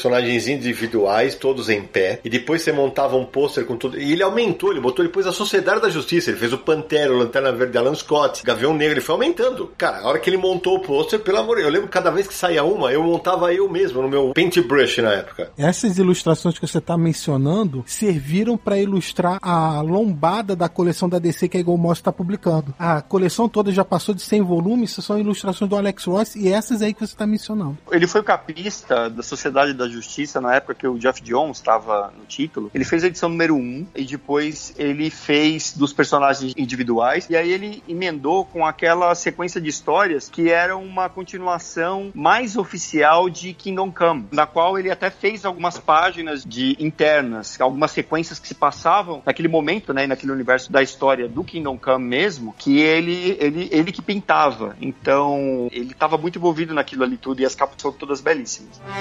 It's like you're getting more content added at you, more detail. It's the same thing that you're taking out of seeing them in feature films now.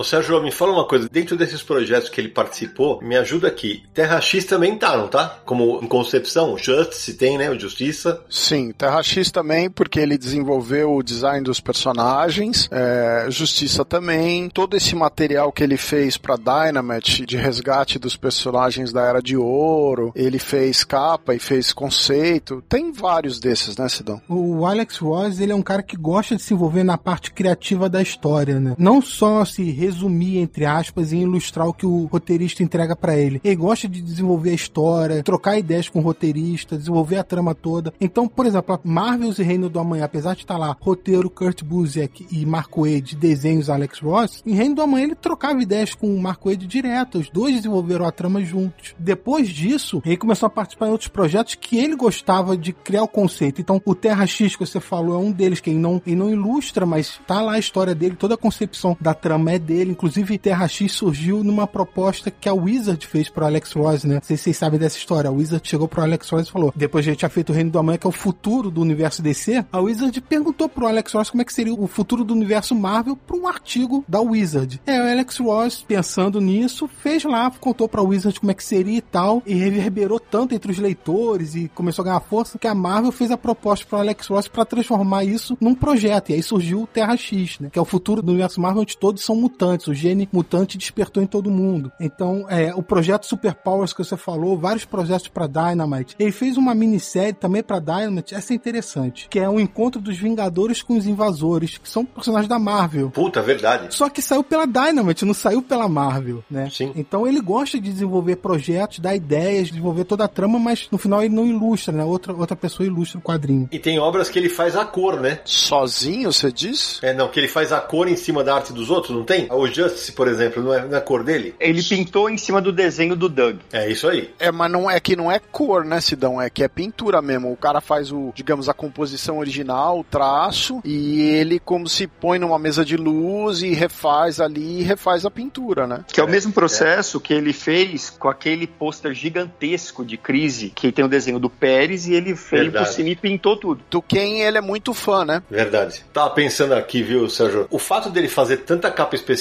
por exemplo, quando teve os Vingadores que o Falcão virou Capitão América, que a, a Jenny Foster virou Thor, ele é chamado pra fazer capa. O fato dele fazer tanta capa especial, primeiro que ele é muito bem pago pra fazer isso. Deve significar que continua chamando venda pra caramba cada vez que sai uma capa dele, cara. Sim, sim, eu não tenho a menor dúvida. Mas pra mim o maior problema criativo que ele deve enfrentar é a composição dessas capas. Porque você imagina, você vai fazer esse ano, você vai fazer 50 capas. Cara, é tudo super-herói. Como é que você muda a questão de fazer, ah, já fiz essas capas, já fiz todo mundo posando assim, já fiz a capa épica, já fiz a capa mitológica. O que que eu vou fazer com a capa? Ah, vou fazer mais pop, vou... Então, eh, tanto em termos de usar as cores, quanto em termos de criar composições. Então, às vezes você pode ver que ele tá imitando artistas que ele gosta, ele tem uma fase, algumas imagens que ele imita o Joseph Leyendecker, principalmente aquela imagem do Coringa com a Harlequina, Sim. que eles estão dançando, que é um fundo preto. Aquela imagem é uma pintura do Joseph Leyendecker, daquele que era uma propaganda das camisas Arrow da década de 20 ou 30, se não me engano. E é uma imagem clássica, e como ele é fã desse cara e esse cara foi uma inspiração pra ele artística, é uma homenagem que ele faz com os personagens da DC e uma composição belíssima, que é a composição original. Então chega uma hora que o cara não sabe exatamente mais como ser criativo, porque ele só tá fazendo capa. É o mesmo problema, por exemplo, do Minhola com capa. Você pega uma composição, é tudo a mesma composição. O Alex Ross também gosta de homenagear artes da Era de Prata. Então, às vezes, ele reproduz, sei lá, uma capa do Capitão América com o Homem de Ferro. Ele reproduz com o traço dele, esse tipo de coisa também. Sim, tem o Batman de 39. E isso adiciona muito valor pra capa, né? Não esqueça disso, porque quando você faz uma capa que é uma homenagem pra uma outra revista que existe antiga, essa capa vale ainda mais do que se fosse uma composição original. Então, Sam, eu vou te falar, tem imagens que ele posta, vira e mexe no, no Instagram dele, que tá no site dele, quem quiser conferir, que são, por exemplo, baseadas em fotos de atores. Cara, tem um- uma imagem do César Romero que ele fez como Coringa, que é uma imagem que ele monta a Liga da Justiça com o Adam West, com o, se eu não me engano, é o Christopher Reeve, a Linda Carter como Mulher Maravilha. Ele monta a Liga da Justiça como se fosse realista. Ele manda muito bem, né, quando ele faz isso. Por exemplo, quem fala, ah, não, é só, é só referência. Tem uma capa dele com, que é o Batman dos anos 60 com o Besouro Verde. E tem duas que me fizeram pirar, que eu tenho salvas no meu computador até hoje. As imagens que ele fez pra Hanna-Barbera, porque eu tenho uma afeição extraordinária pela Hanna-Barbera. Teve uma quando teve o lançamento das HQs há alguns anos, que a gente até gravou um podcast especialíssimo sobre isso, que a gente vai linkar nesse episódio. E teve uma que é anterior ainda, que é uma imagem horizontal, mas é espetacular. E tem um desenho animado que, se você nunca assistiu, você que é um jovenzinho, assista, reassista várias vezes, chamado Gigante de Ferro, que é uma, um primor de animação. E tem uma imagem do Alex Ross, que o Gigante de Ferro tá voando, que é espetacular. Então, é isso que eu sempre digo. Ele, ele acha, mesmo com a dificuldade do layout, de vez em quando ele acha umas, ele tem umas saídas que realmente, realmente para mim, são brilhantes. Ele tá numa posição que uma capa do Alex Ross é uma capa que já se espera, além daquele tipo de acabamento e tudo mais, mas que as pessoas meio que vão comprar anyway. É aquilo que a gente tava comentando antes, né? Que a capa dele acaba vendendo muito e tal. Acaba dando uma liberdade criativa gigante. Então o cara meio que faz o que ele quer. Eu não consigo muito imaginar um editor falando, então, Alex, a gente precisa É. que seja uma capa exatamente assim. No máximo que ele vai receber é uma referência do uniforme. Fala, olha, o uniforme atual é este aqui. Ou, sei lá, nessa história o cara tá vivo, tá morto, subiu, desceu, no máximo. Agora, todo o resto, aí o cara brinca. Pega a referência dela de prata, referência de fine art, composições muito loucas e vai embora. Então, as artes realmente ficam lindíssimas. Essa do, do Gigante de Ferro que o Sidão mencionou é um ângulo super doido, porque o ângulo tá lá em cima, você tá vendo ele vindo, né? O, o Gigante de Ferro vindo. Então não é uma coisa assim descritiva, posada. Ele vai fazendo aquilo que ele ele quer e fica sempre lindo. E tudo muito diferente um do outro, né? Essa que eu te falei, Ivan, da Hanna-Barbera, que ele lança bem antes, cara, eu sou louco pra ter essa arte. São todos os heróis, quer dizer, devia ser o, o nicho que ele gostava. Então tá lá, Super Amigos, tem Sansão e Golias, tem os Super Gêmeos, tem os Herculoides, tem os Cavaleiros da Arábia, tem o Shazam, tem o Space Ghost, tem o Falcão Azul, tem o Galaxy Trio. É uma imagem espetacular para quem viveu aqueles dias.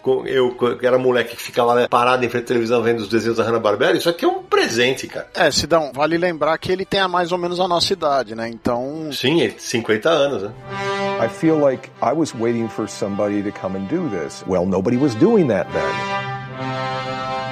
Ivan, tem uma lenda aí que o Alex Ross tem um segundo estilo de desenho que é um pouco mais estilizado, que ele gosta, mas que pouca gente viu e ele usa em muito poucos trabalhos. Você já ouviu falar disso? Não, não, não conheço essa história não. Conta um pouco mais que é curioso. Essa eu também não sei. Tenho alguns artistas que anos atrás, quando eu trabalhava na Quanta, falavam disso que numa convenção nos Estados Unidos tinham visto alguns trabalhos do Ross cujo traço e cujo desenho era um pouco diferente, era uma coisa um pouco mais estilizada, era menos realista, talvez como se fosse assim, não necessariamente um sketchbook dele, mas uma coisa um pouco mais simplificada que ele fazia e tal. E como eu nunca vi, eu não posso dizer para você, eu tô relatando coisas que me contaram há talvez 15, 16 anos atrás. Será que é lenda urbana? Por isso que eu tô perguntando se o Ivan sabia, se o Ivan tinha visto alguma coisa que pudesse se classificar assim. Eu nunca vi nada do tipo, mas não é algo que eu acharia estranho na Quanta, né, como você falou, no meu caso, no contato direto com os artistas da Chiaroscuro, outros que são amigos e tal, é muito comum eles terem vozes muito diferentes. Ah, em alguns trabalhos eles fazem uso de um jeito, outros eles usam de outro. Esse aqui é o meu trabalho mais comercial, esse aqui é o meu trabalho mais para as minhas coisas. Aí eu tô pensando em mudar o meu estilo de A para B, porque eu gosto mais, vamos ver se dá certo. Então não acho, não acho estranho, não. E teria curiosidade de ver que estilo é esse. É, eu, eu perguntei que talvez você tivesse visto, porque é o que você falou. Você pegar o trabalho do Marcelo Campos na Marvel, na DC, e pegar o trabalho dele no Talvez Isso, são dois artistas diferentes. Talvez o Alex tivesse uma coisa parecida. É por isso que eu quis confirmar se você sabia ou não. Sabe uma coisa que eu queria levantar pro Ivan e pro Sérgio cortarem? Que assim, tudo bem que o Alex Ross fez muito sucesso, tem gente que não curte tanto e tal, mas a gente tem que falar, cara, que assim que sai o trabalho dele, vem uma leva de autores que trabalham na mesma linha. Aqui no Brasil, o mais famoso deles é o Felipe Massafera, que quando surgiu todo mundo, putz grila. E o Massafera, ele fala abertamente que o Alex Ross é, o, é uma referência para ele, né? Mas tem outros autores que começaram a trabalhar nessa linha, não? Você diz nos Estados Unidos? Sim, nos Estados Unidos. Eu acho que houve uma época que tinha, digamos, os imitadores do Ross, mas é muito difícil você ser comercial com essa linha de trabalho, porque as pessoas não querem uma cópia daquilo. Eu acho que quem começou imitando o Ross acabou mudando o estilo para ser mais viável comercialmente. Por exemplo, você acha que o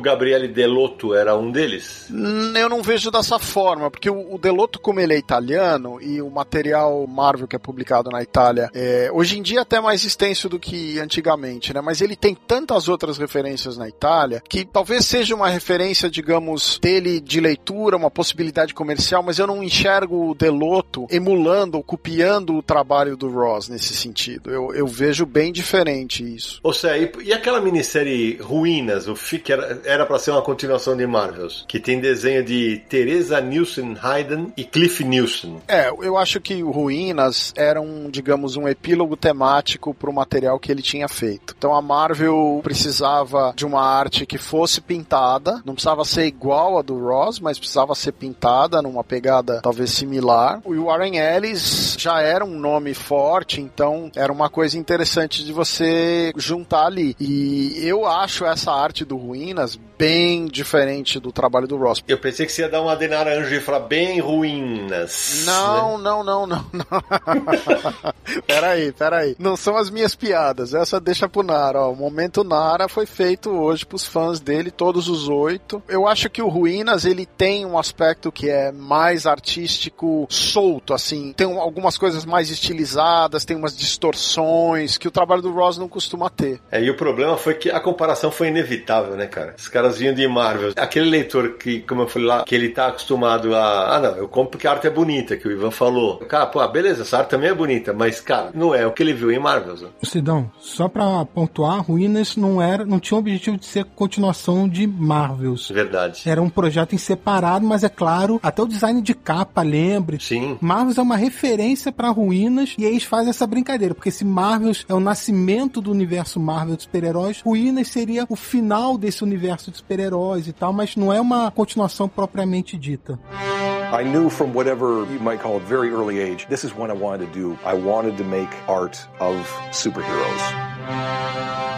Ô Ivan, você que circula em eventos no mundo inteiro, hoje se vê autores surgindo ou que tenham a mesma pegada estética do Ross? Com esse nível de realismo, não vejo muito, não. Não, né? Agora, tem uma, uma onda mais recente de artistas pintores. Uhum. Na Europa tem bastante, até aqui no Brasil, a gente pega, por exemplo, Greg Tokini, né, que, assim, não tem nada a ver com, com, com a Nada proposta a estética do, do Alex Ross, mas ainda é, um, é uma arte pintada e que faz bastante sucesso, assim, originais do Greg são disputados, assim, à tapa pelos colecionadores, e tem outros tantos que também continuam produzindo, Bill Sienkiewicz, que é anterior ao Alex Ross, Sim. outros que saíram do, meio que saíram do mercado de quadrinhos, mas que todo mundo ainda lembra, Kent Williams, John J. Muth, e por aí vai, mas tem bastante, muita gente que usa a aquarela como mídia, o que usa a aquarela como técnica ali preferida e tal, e isso é muito bacana porque traz um outro tipo de arte para os quadrinhos, né? A gente sai da estrutura clássica do lápis, nanquim e cor digital hoje em dia, né? Eu gosto bastante. Alex Maliv. Um outro aspecto é que o cara que faz essa arte muito realista, ele sabe que ele ganha mais dinheiro fora dessa área. Uhum. Então, ou ele vai pra arte mesmo, onde aí ele tá vendendo quadros numa faixa de valores muito mais alta, ou ele tem tantos projetos comerciais como pintura mesmo, assim, para fazer coisas para empresas ou publicitárias, que ele não quer fazer essa coisa mais pop de quadrinho e tal. Verdade. Você estava lembrando enquanto o Ivan falava, você falou do Sorayama, né? E autores que trabalhavam nessa linha. Tem um autor, cara, que eu era alucinado pelas capas dele, tudo na linha bem realista, que é o peruano Boris Valerro, que fazia as capas da Simoc, que era uma, uma revista espanhola, que, puto, pra comprar nos anos 90 era uma loucura. E cada capa, pra quem não conhece, dê uma busca. Boris Valerro, V-A-L-L-E-J-O.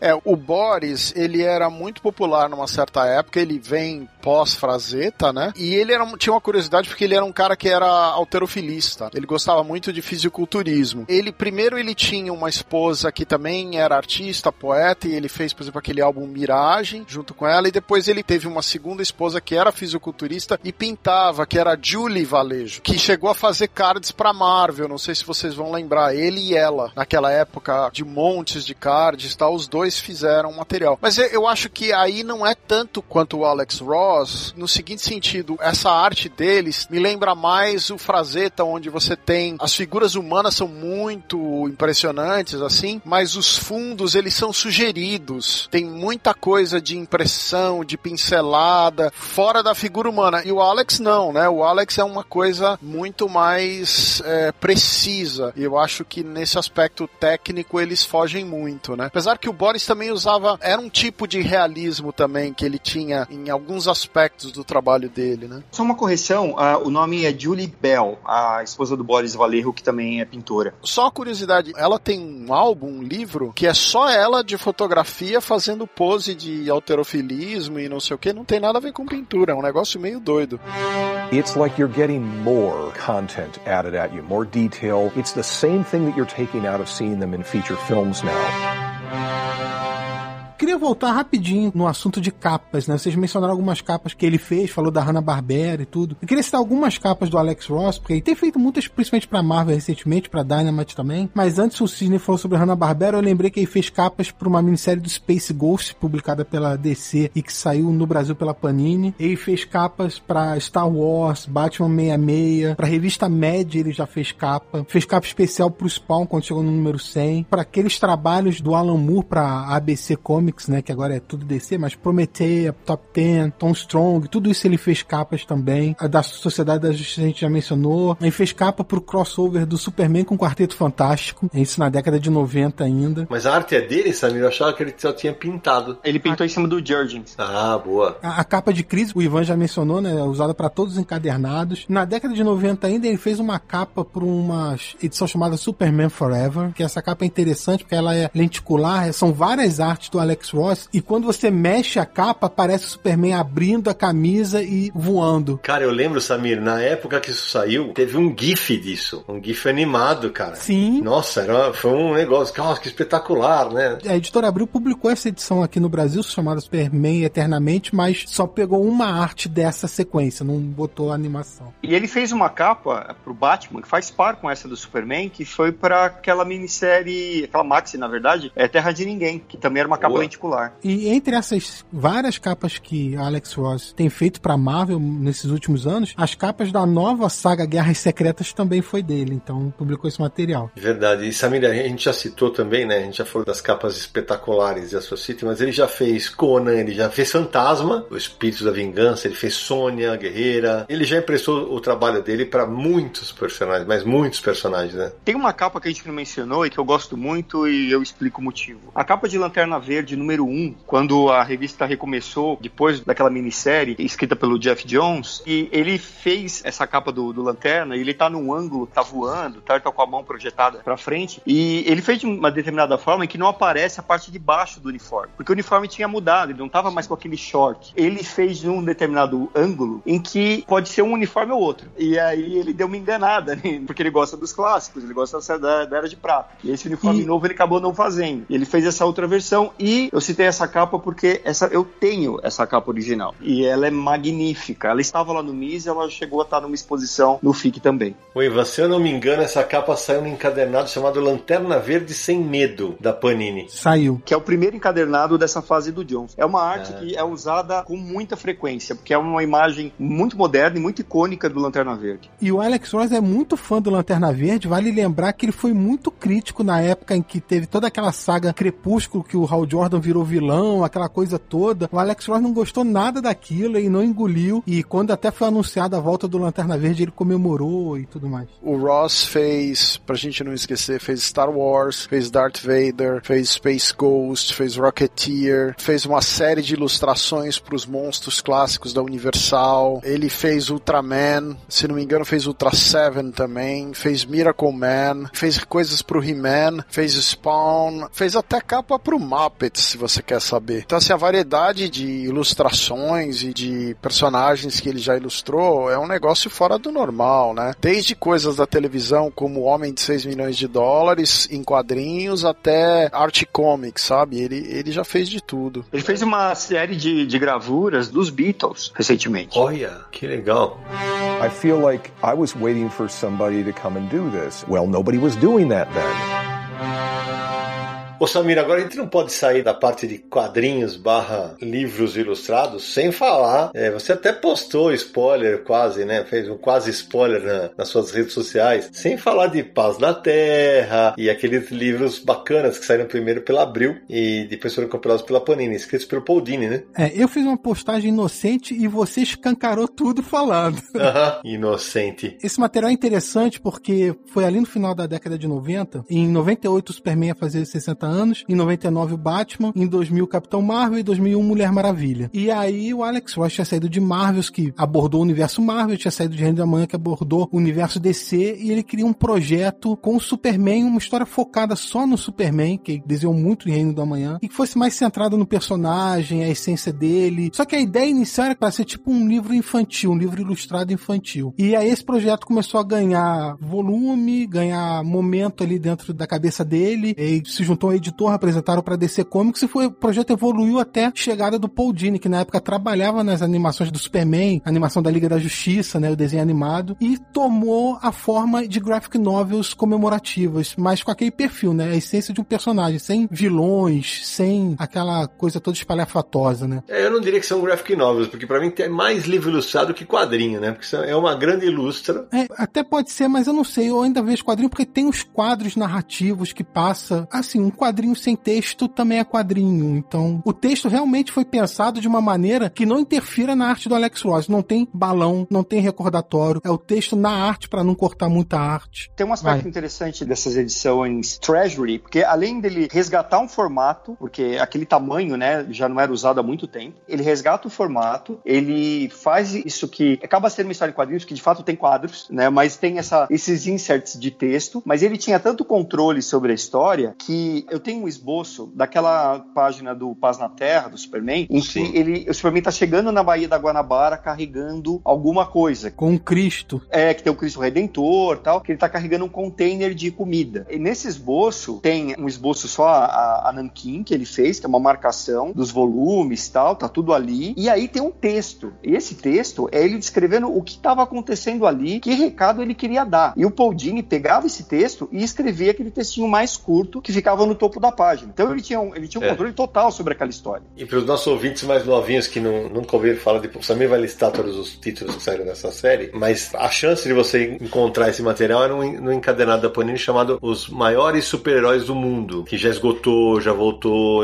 Vira e mexe quando a Panini relança e esgota. Eu tô aqui no site da Panini nesse momento, parece que tem ainda para vender. E essa, Samir, agora você vai me matar, é uma daquelas capas que eu acho a composição muito feia. Porque para ele colocar todos os personagens da Liga da Justiça meio que voando em direção ao que parece ser a Terra, ele colocou cada um no ângulo, né? O Batman tá de lado como se estivesse planando no espaço. É, o, o, Arqueiro Verde tá prestes a atirar como se ele estivesse em pé. A composição acho essa aqui muito ruim. É, essa série de graphic novels foram formados por seis edições. A primeira, Superman Paz na Terra, mostra o Superman enfrentando a fome, né? A fome mundial, tentando inspirar as pessoas a darem um fim na fome. É, e tem uma curiosidade porque eu tenho a edição americana original dessa graphic novel e tem a da Abril também.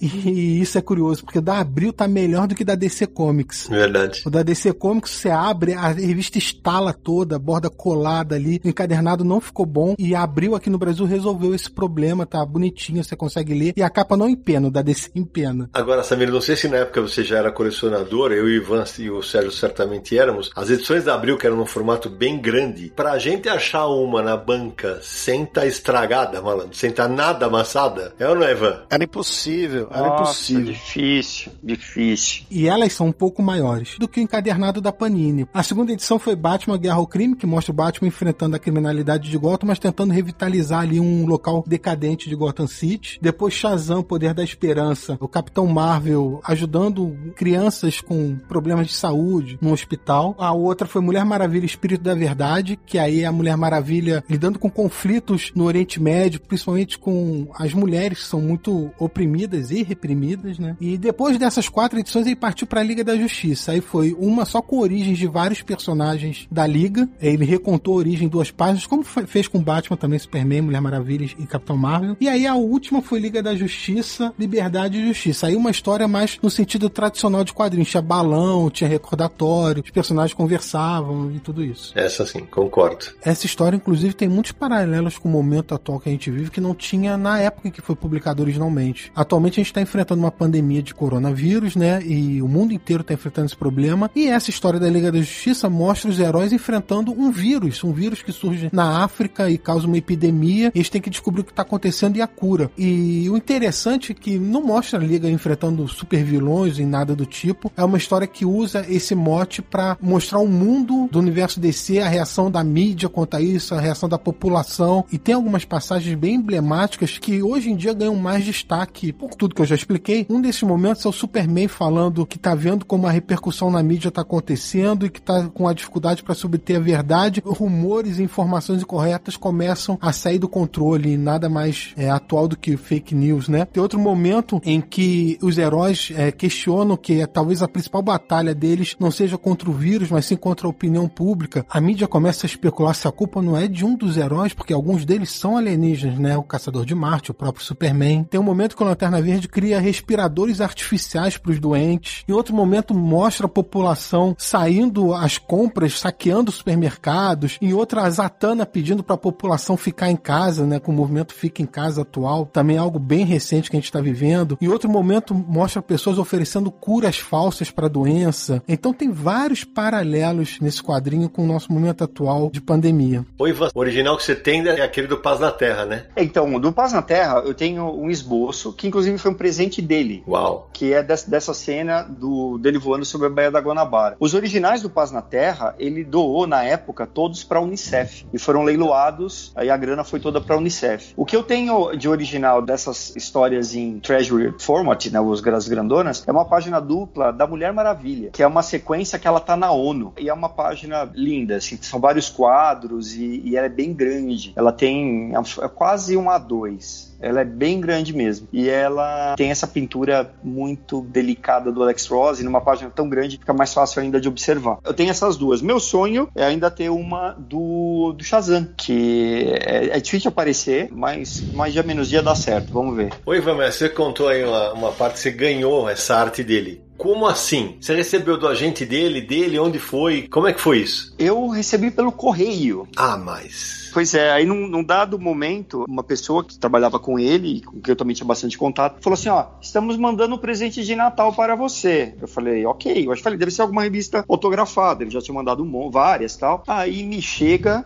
um envelope, eu abro o envelope e tem o esboço da página. Meu Deus. Falei, nossa, é um, é um tamanho letter, mais ou menos, e tem o esboço e tem esse texto todo embaixo, explicadinho, o que que tá acontecendo ali na página. É, é muito bonita mesmo. O Alex Ross tem um outro artista que é homônimo dele, que é o Alex Sharp Ross. É um escocês que nasceu em 1911 e morreu em 1990 e trabalhou de 40 a 60 junto com muitos daqueles artistas que o Ross gostava. Então ele foi conterrâneo do Norman Rockwell, esse cara. E eu acho sempre curioso que tem um artista praticamente com o mesmo nome, que é de uma ou duas gerações anteriores a ele, né? A gente tá falando de vários trabalhos do Alex Ross, tem uns que a gente ainda não mencionou. Então, só para lembrar, ele já ilustrou uma história curta para a edição anual de Sandman Mystery Theater, Teatro do Mistério de Sandman. Ele também fez uma minissérie do Tocha Humana para Marvel. Ele participou daquele projeto Kirby Genesis, inclusive, que foi publicado aqui no Brasil pela Mitos. Ele também cuidou lá da concepção da, da história. Ô Samir, ele tem aquele livro dele que saiu pela Mitos, né? Sim, tem um livro Arte Explosiva de Alex Ross. A Mitos publicou essa edição aqui no Brasil, porque a, a Mitos lançou muitos materiais da Dynamite, né? Lançou máscaras, Besouro Verde, Sombra, Kirby Genesis, como eu já falei. Então, todos esses materiais que a Mitos publicou, eles trouxeram também um livro que reúne artes do Alex Ross produzidas para a Dynamite. Então, tem todos esses, esses projetos que a gente está mencionando aqui, inclusive Vingadores e Invasores constam nesse livro. É um livro grande que ressalta a arte dele, né? Os outros livros, que é o Mythology com os trabalhos dele para DC, que a gente já mencionou antes, também o Marvel City, que aí são os trabalhos para Marvel, esses são inéditos aqui no Brasil. E o Alex Ross também participou tanto para Marvel quanto para DC de edições, aqueles projetos especiais quando aconteceu os atentados de 11 de setembro nos Estados Unidos. É, ele colaborou com artes tanto para DC quanto para Marvel nessas publicações que eles fizeram lá para arrecadar fundos e esse tipo de coisa. Tem uma outra coisa que ele tem feito com alguma frequência e tem a ver com essa questão da loja, que são as capas exclusivas. Então, quando tem alguma edição, como teve recentemente a Detective Comics número 1000, ele fez uma capa. A capa que ele fez era uma versão pintada aí no estilo dele da Detective 27, né, da primeira aparição do, do Batman, e que era vendida exclusivamente na loja dele, não tinha em comic shop. E aí ele tinha a versão normal, a versão autografada e a versão lacrada CGC. Esgotaram em minutos todas elas e hoje são vendidas bem mais caro e ele vende também em litogravura daquela mesma capa. Então ele também cria coisas para a própria loja e acabam sendo vendidas dentro desse, desse ambientezinho totalmente controlado dele ali. Voltando a esse assunto de capas, eu lembrei de uma que a gente não mencionou ainda, que ele fez uma capa pintada para a revista em quadrinhos da Liga da Justiça, que é baseada no desenho animado com traço do Bruce Timm. Então tem lá a arte do Alex Ross com o traço do Bruce Timm pintada. I knew from whatever you might call a very early age, this is what I wanted to do. I wanted to make art of superheroes. Bom, a gente já falou bastante do Alex Ross na nossa mídia favorita, que é a história em quadrinhos, né? Mas o cara ganhou uma projeção fora dessa área também. E acho que o mais expressivo dos troféus, entre aspas, que ele conseguiu nessa trajetória foi quando ele fez o pôster do Oscar, né? Porque ele foi para um público, entre aspas, civil, né? Muito diferente do dos quadrinhos. O Alex Ross fez o pôster do Oscar de 2002, era a 74 edição do Oscar, quando a cerimônia estava voltando para Hollywood. Então, inclusive, ele fez um pôster das estatueta e com a legenda The Golden Knight is Returns, alguma coisa do tipo assim, o Cavaleiro Dourado retorna, uma brincadeira com o Cavaleiro das Trevas e tal. E o pôster é esse, eu vou inclusive linkar essa arte lá no post do Universo HQ. Foi, acho que foi um momento grande para ele, né? Uma cerimônia que é a principal do cinema americano, é, e ele conseguiu essa projeção. E ainda na área de cinema, ele fez várias capas pro TV Guide. TV Guide é um, é um guia de TV, né? Realmente. Traz programação de TV, matérias e tudo isso. Ele fez capas para essa revista. Ele fez capa pro DVD de Corpo Fechado, que é um filme que procura mostrar o super-herói real, né? Entre aspas, com Bruce Willis, do Shyamalan, inclusive a direção, e trazer um artista, né? Com um tom realista para ilustrar o DVD. Eles convidaram Alex Ross. Então ele também fez essa ilustração. E sem falar que ele trabalhou nos concepts de Homem-Aranha 1 e 2, né? No filme. Ele fez várias artes, inclusive ele propôs uma roupa diferente do Homem-Aranha, que era preta e vermelha, pro diretor ver, o Sam Raimi ver e tal, para eles escolherem a melhor forma. Então ele fez várias artes pro filme, concepts de personagens e participou bastante dos dois. E a abertura do segundo filme é toda ilustrada com a arte do Alex Ross. E essas artes servem de retrospectiva do primeiro filme. Aí você vê a introdução, né, com o nome dos atores e tudo, ao mesmo tempo que faz uma retrospectiva do primeiro e aí começa a história do segundo. Ele chegou a fazer capa de coisas de desenho animado, japonês, as edições americanas, por exemplo, de Gatchaman. Ele chegou a fazer as capas dos Blu-rays, dos discos. Ele fez capa de disco pra banda Anthrax. Ele chegou a fazer, por exemplo, do Batmóvel. Tem um brinquedo em escala 1.25 do Batmóvel para você montar, que ele chegou a fazer o cartaz, o pôster com o Batmóvel original da série de TV. Ele fez bastante coisa, né? Aí, ou seja, só para contextualizar para os nossos ouvintes, o Gatchaman aqui foi mais conhecido como G-Force, era um anime de 1972. Já que o Sérgio citou capas de DVD, ele tem uma que virou meio clássica porque também é ligada a quadrinhos, né? Ele refez a, a capa do DVD do Flash Gordon, um filme de 1980. É, então, no, no, estilo dele, ganhou aquele, como o Ivan falou no decorrer do programa, tem aquele ar mais heróico, né? Mais pomposo, mais. É, e o Flash Gordon tinha muito isso. Aliás, Sidão, eu preciso corrigir uma coisa. Durante o programa a gente estava falando daquele estilo mais anime, mais estilizado do, do Ross, e eu e o Ivan em off aqui achamos as imagens. É, eu tinha uma imagem numa pasta minha de arte e ele tinha uma, uma capa autografada. Caraca! que é do Superman Adventures, aquela revista baseada no material de animação do Superman. E o estilo lembra muito até o do Bruce Timm, um pouco mais estilizado, um pouco mais forçado, assim, até o traço. É verdade. Então, só para corrigir, não é, não é lenda, não. Existiu isso mesmo. E a gente vai disponibilizar para os nossos ouvintes no post do Universo HQ desse episódio. É, logo depois do término de Crise nas Infinitas Terras, o George Pérez e o Marv Wolfman eles se reuniram para recontar o universo DC, né? Já que estava tudo dentro de uma única Terra, como que as, os heróis e os eventos se sucediam a partir daquele momento. Isso saiu em dois, duas edições Prestige Format, que era um, era um livro ilustrado que tinha textos do Marv Wolfman e ilustrações magníficas do George Pérez. Isso nunca tinha sido encadernado, até que muito tempo depois saiu uma edição encadernada, The History of the DC Universe, com os dois volumes e uma capa do Alex Ross, em que ele dá uma resumidaça no universo do DC, com várias imagens que vão ali meio que se sobrepondo. É um trabalho lindo de composição, que é uma capa bem bonita mesmo, uma das minhas favoritas dele. Só lembrando que essa capa foi usada pela Panini também na edição que lançou aqui no Brasil, com a história do universo DC. Então essa edição foi publicada aqui também. E até para adentrar ao, ao, universo que meu filho mais navega, que é dos videogames, o Ross fez duas capas de videogames, Assassin's Creed 3 e Watch Dogs é a capa de edição de colecionador do Assassin's Creed. E segundo a Wikipedia, ele fez um pôster exclusivo para o Watch Dogs. Eu acho que um dos grandes méritos do trabalho do Alex Ross é de popularização mesmo de quadrinhos, sabe? Ele é um artista que, pelo estilo, ele acaba dialogando e ajudando a popularizar a imagem do, desses personagens. É mais fácil você encontrar uma, uma arte do Alex Ross, uma gravura ou alguma coisa assim, na casa de alguém que não é tão fã assim, do que de um, sei lá, do Neil Adams. Que é, é uma, é muito Verdade. palatável a arte dele. E é muito bonita, e é muito estética, e é muito decorativa ao mesmo tempo. E conta uma história. Então, é muito legal esses artistas que conseguem fazer uma ponte do nosso mundo com quem está um pouco distante. E ele consegue fazer isso muito bem. A arte dele é muito popular. E ele explora isso inteligentemente na forma de venda de produtos e tudo mais. Mas tem um mérito artístico aí da coisa toda, e esse mérito é todo dele. Então, eu gosto absurdamente do Alex Ross. Eu mencionei que aqui em casa eu tenho um altarzinho só com, uhum. com itens dele, quadrinhos, cards. Kingdom Come, né, o Reino da Manhã, quando saiu lá fora, teve coleção de trading cards da série. E saiu em audiobook, saiu em prosa, teve encadernados infinitos. Eu tenho. Toda vez que eu encontro uma, uma versão diferente de Reino do Amanhã, eu acabo comprando. então, ele tem, acho que ele tem muito esse mérito. E eu, eu sou fã apaixonadíssimo pelo trabalho do Alex Ross. Ivan, você, além de ser apaixonado pelo trabalho do Alex Ross, também é apaixonado por estatuetas, né? Você tem alguma do Alex Ross? Algumas. Ele já fez design para várias peças. Uma das primeiras da série Batman Black and White é dele, que foi reeditada, inclusive, né? Porque esgotou muito rápido e aí foi possível encontrar um tempo depois numa outra versão com uma base de outra cor. Mas tem outras tantas estátuas que ele foi fazendo ao longo do tempo, do Coringa, do próprio Batman, Superman, do Shazam. Tem duas estátuas de Kingdom Come que são muito bonitas e elas se compõem. E action figures também, né? Teve uma série de Kingdom Come, teve uma série inteira de Justice com praticamente todos os vilões e todos os heróis. Eu tenho bastante coisa do Alex Ross aqui em casa. Ô Samir, eu não sou nem perto do Ivan em colecionáveis, mas eu tenho uma estatueta do Reino da Manhã, que é o Superman, o Robin Vermelho e o Gavião Negro, que putz, é baseado na arte do Ross é realmente espetacular. Eu, quando eu tava nos Estados Unidos, eu falei, ah, cara, vou levar. E assim foi. É, realmente valeu a pena.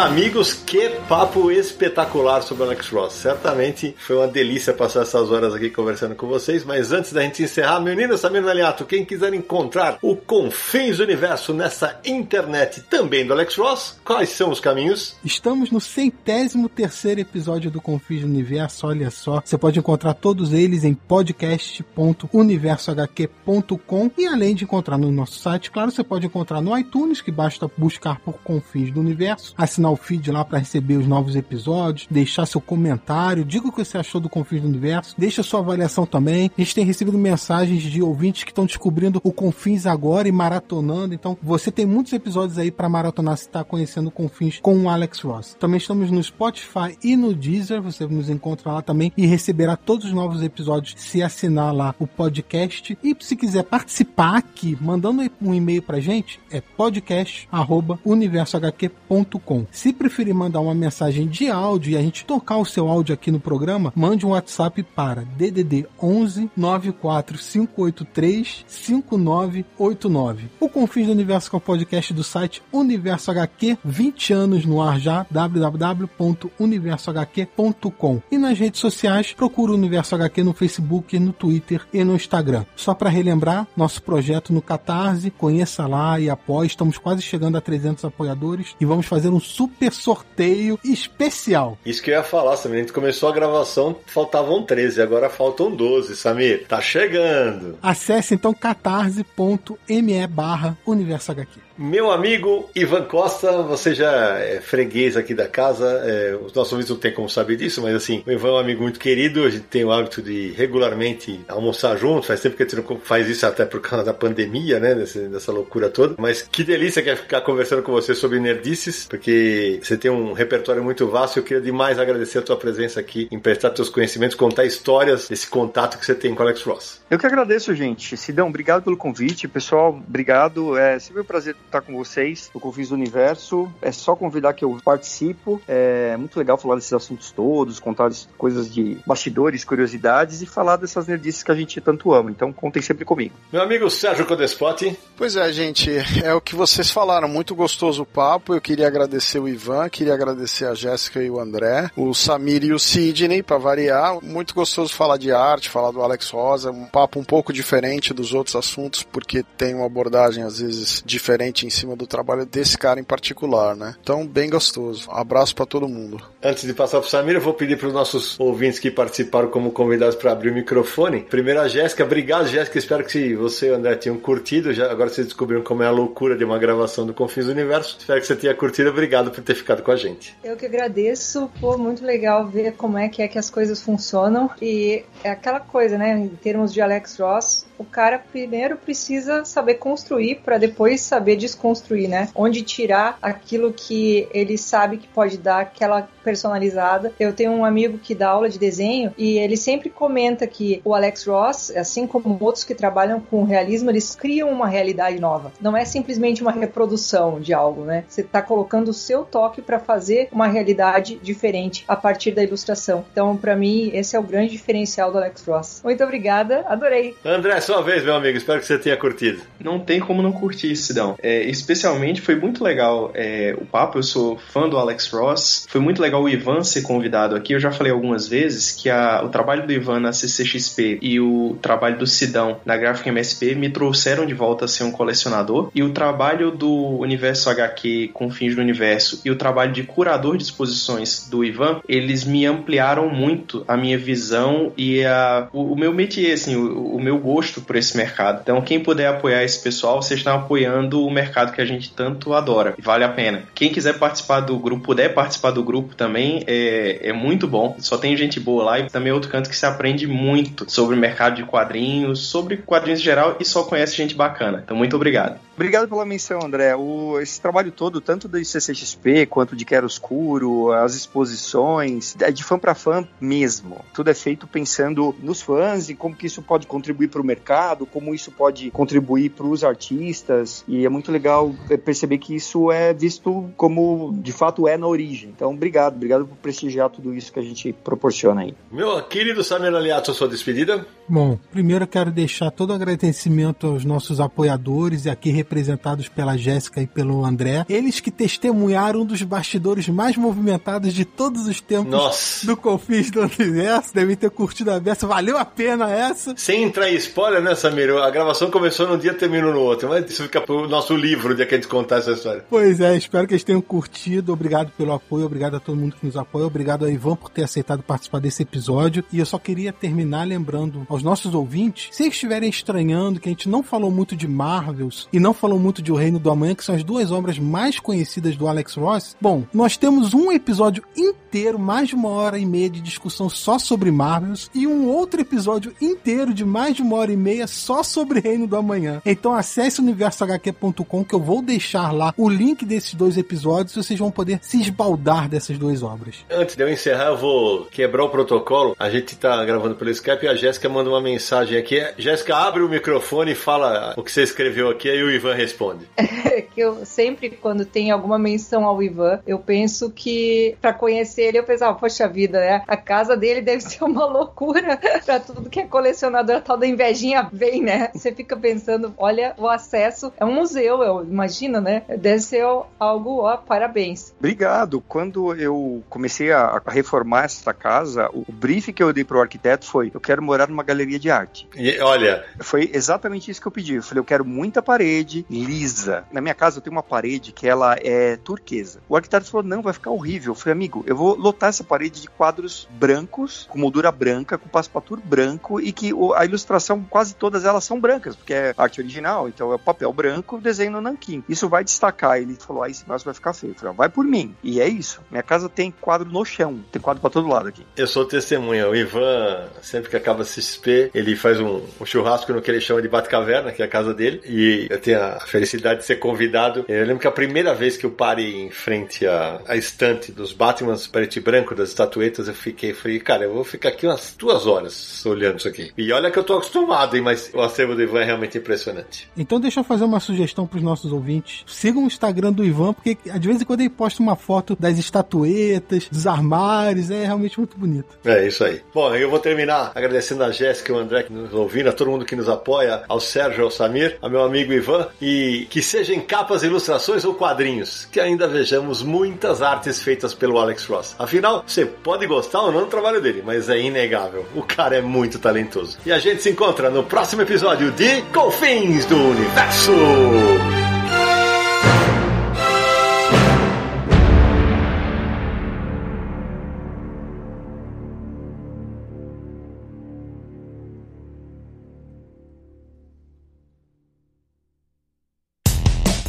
mais claro ou na noite mais densa, você está deixando a nossa presença. Faça uma boa viagem de volta, mas não fique disperso. Nos encontraremos no próximo episódio de Confins do Universo.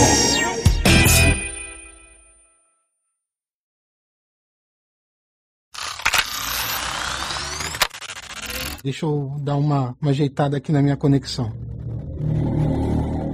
Nossa, passou um avião aí no Samir agora. Eu, eu acho que eu, acho que o Samir ele, ele, ele põe o microfone dentro do túnel assim. e aí passa a moto, fica aquele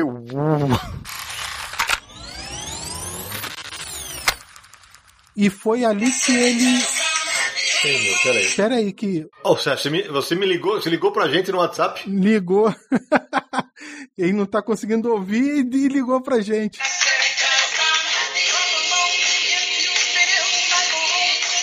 Rapaz, É o Sérgio ligando pro Sidney. o Sérgio tá muito louco hoje, velho. Nunca aconteceu isso. Ai, meu Deus do céu.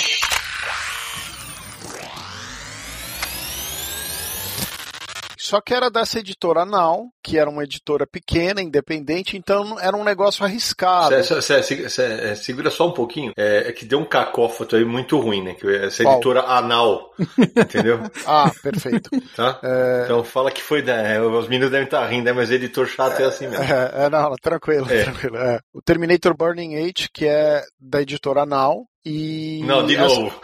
É que, Ah, é, puta, falei a mesma ficar, coisa. Vai ficar, Eita, é, vai ficar. O Ivan tem sério. Quando você fala assim, Porque chamada Now dá na mesma. tá? Também dá na é, mesma. não, dá, dá, chamado vai, vai dar na mesma. Eu tenho que pensar. Cujo nome, cujo nome é. Não, puta, se eu falar cujo É. nome era Now, dá na mesma. Era Não. É. dá na mesma. Não, é, é. De nome. Fala só de nome. De nome. De nome, Now. De nome não, é, tá É. bom.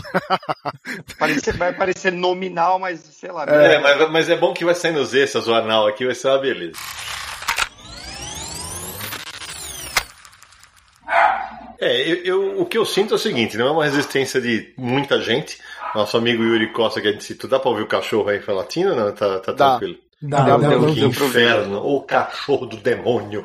Ah, meu Deus do céu, lá vou eu pros extras de novo. O cachorro vai virar personagem do Confins do Universo. Olha lá, que beleza. Ai, É, agora Deus tá do céu. bem alto. É o Puto. Quando ele respirar, eu falo. Ah, então. Ah, não.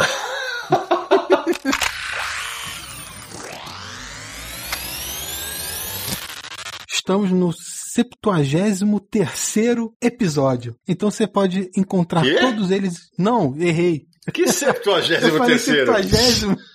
Tá louco? Centésimo. Tirou 30? Você tirou Centésimo. 30 episódios nossos, é isso? Que eu tô querendo tirar episódios, que absurdo. Caraca.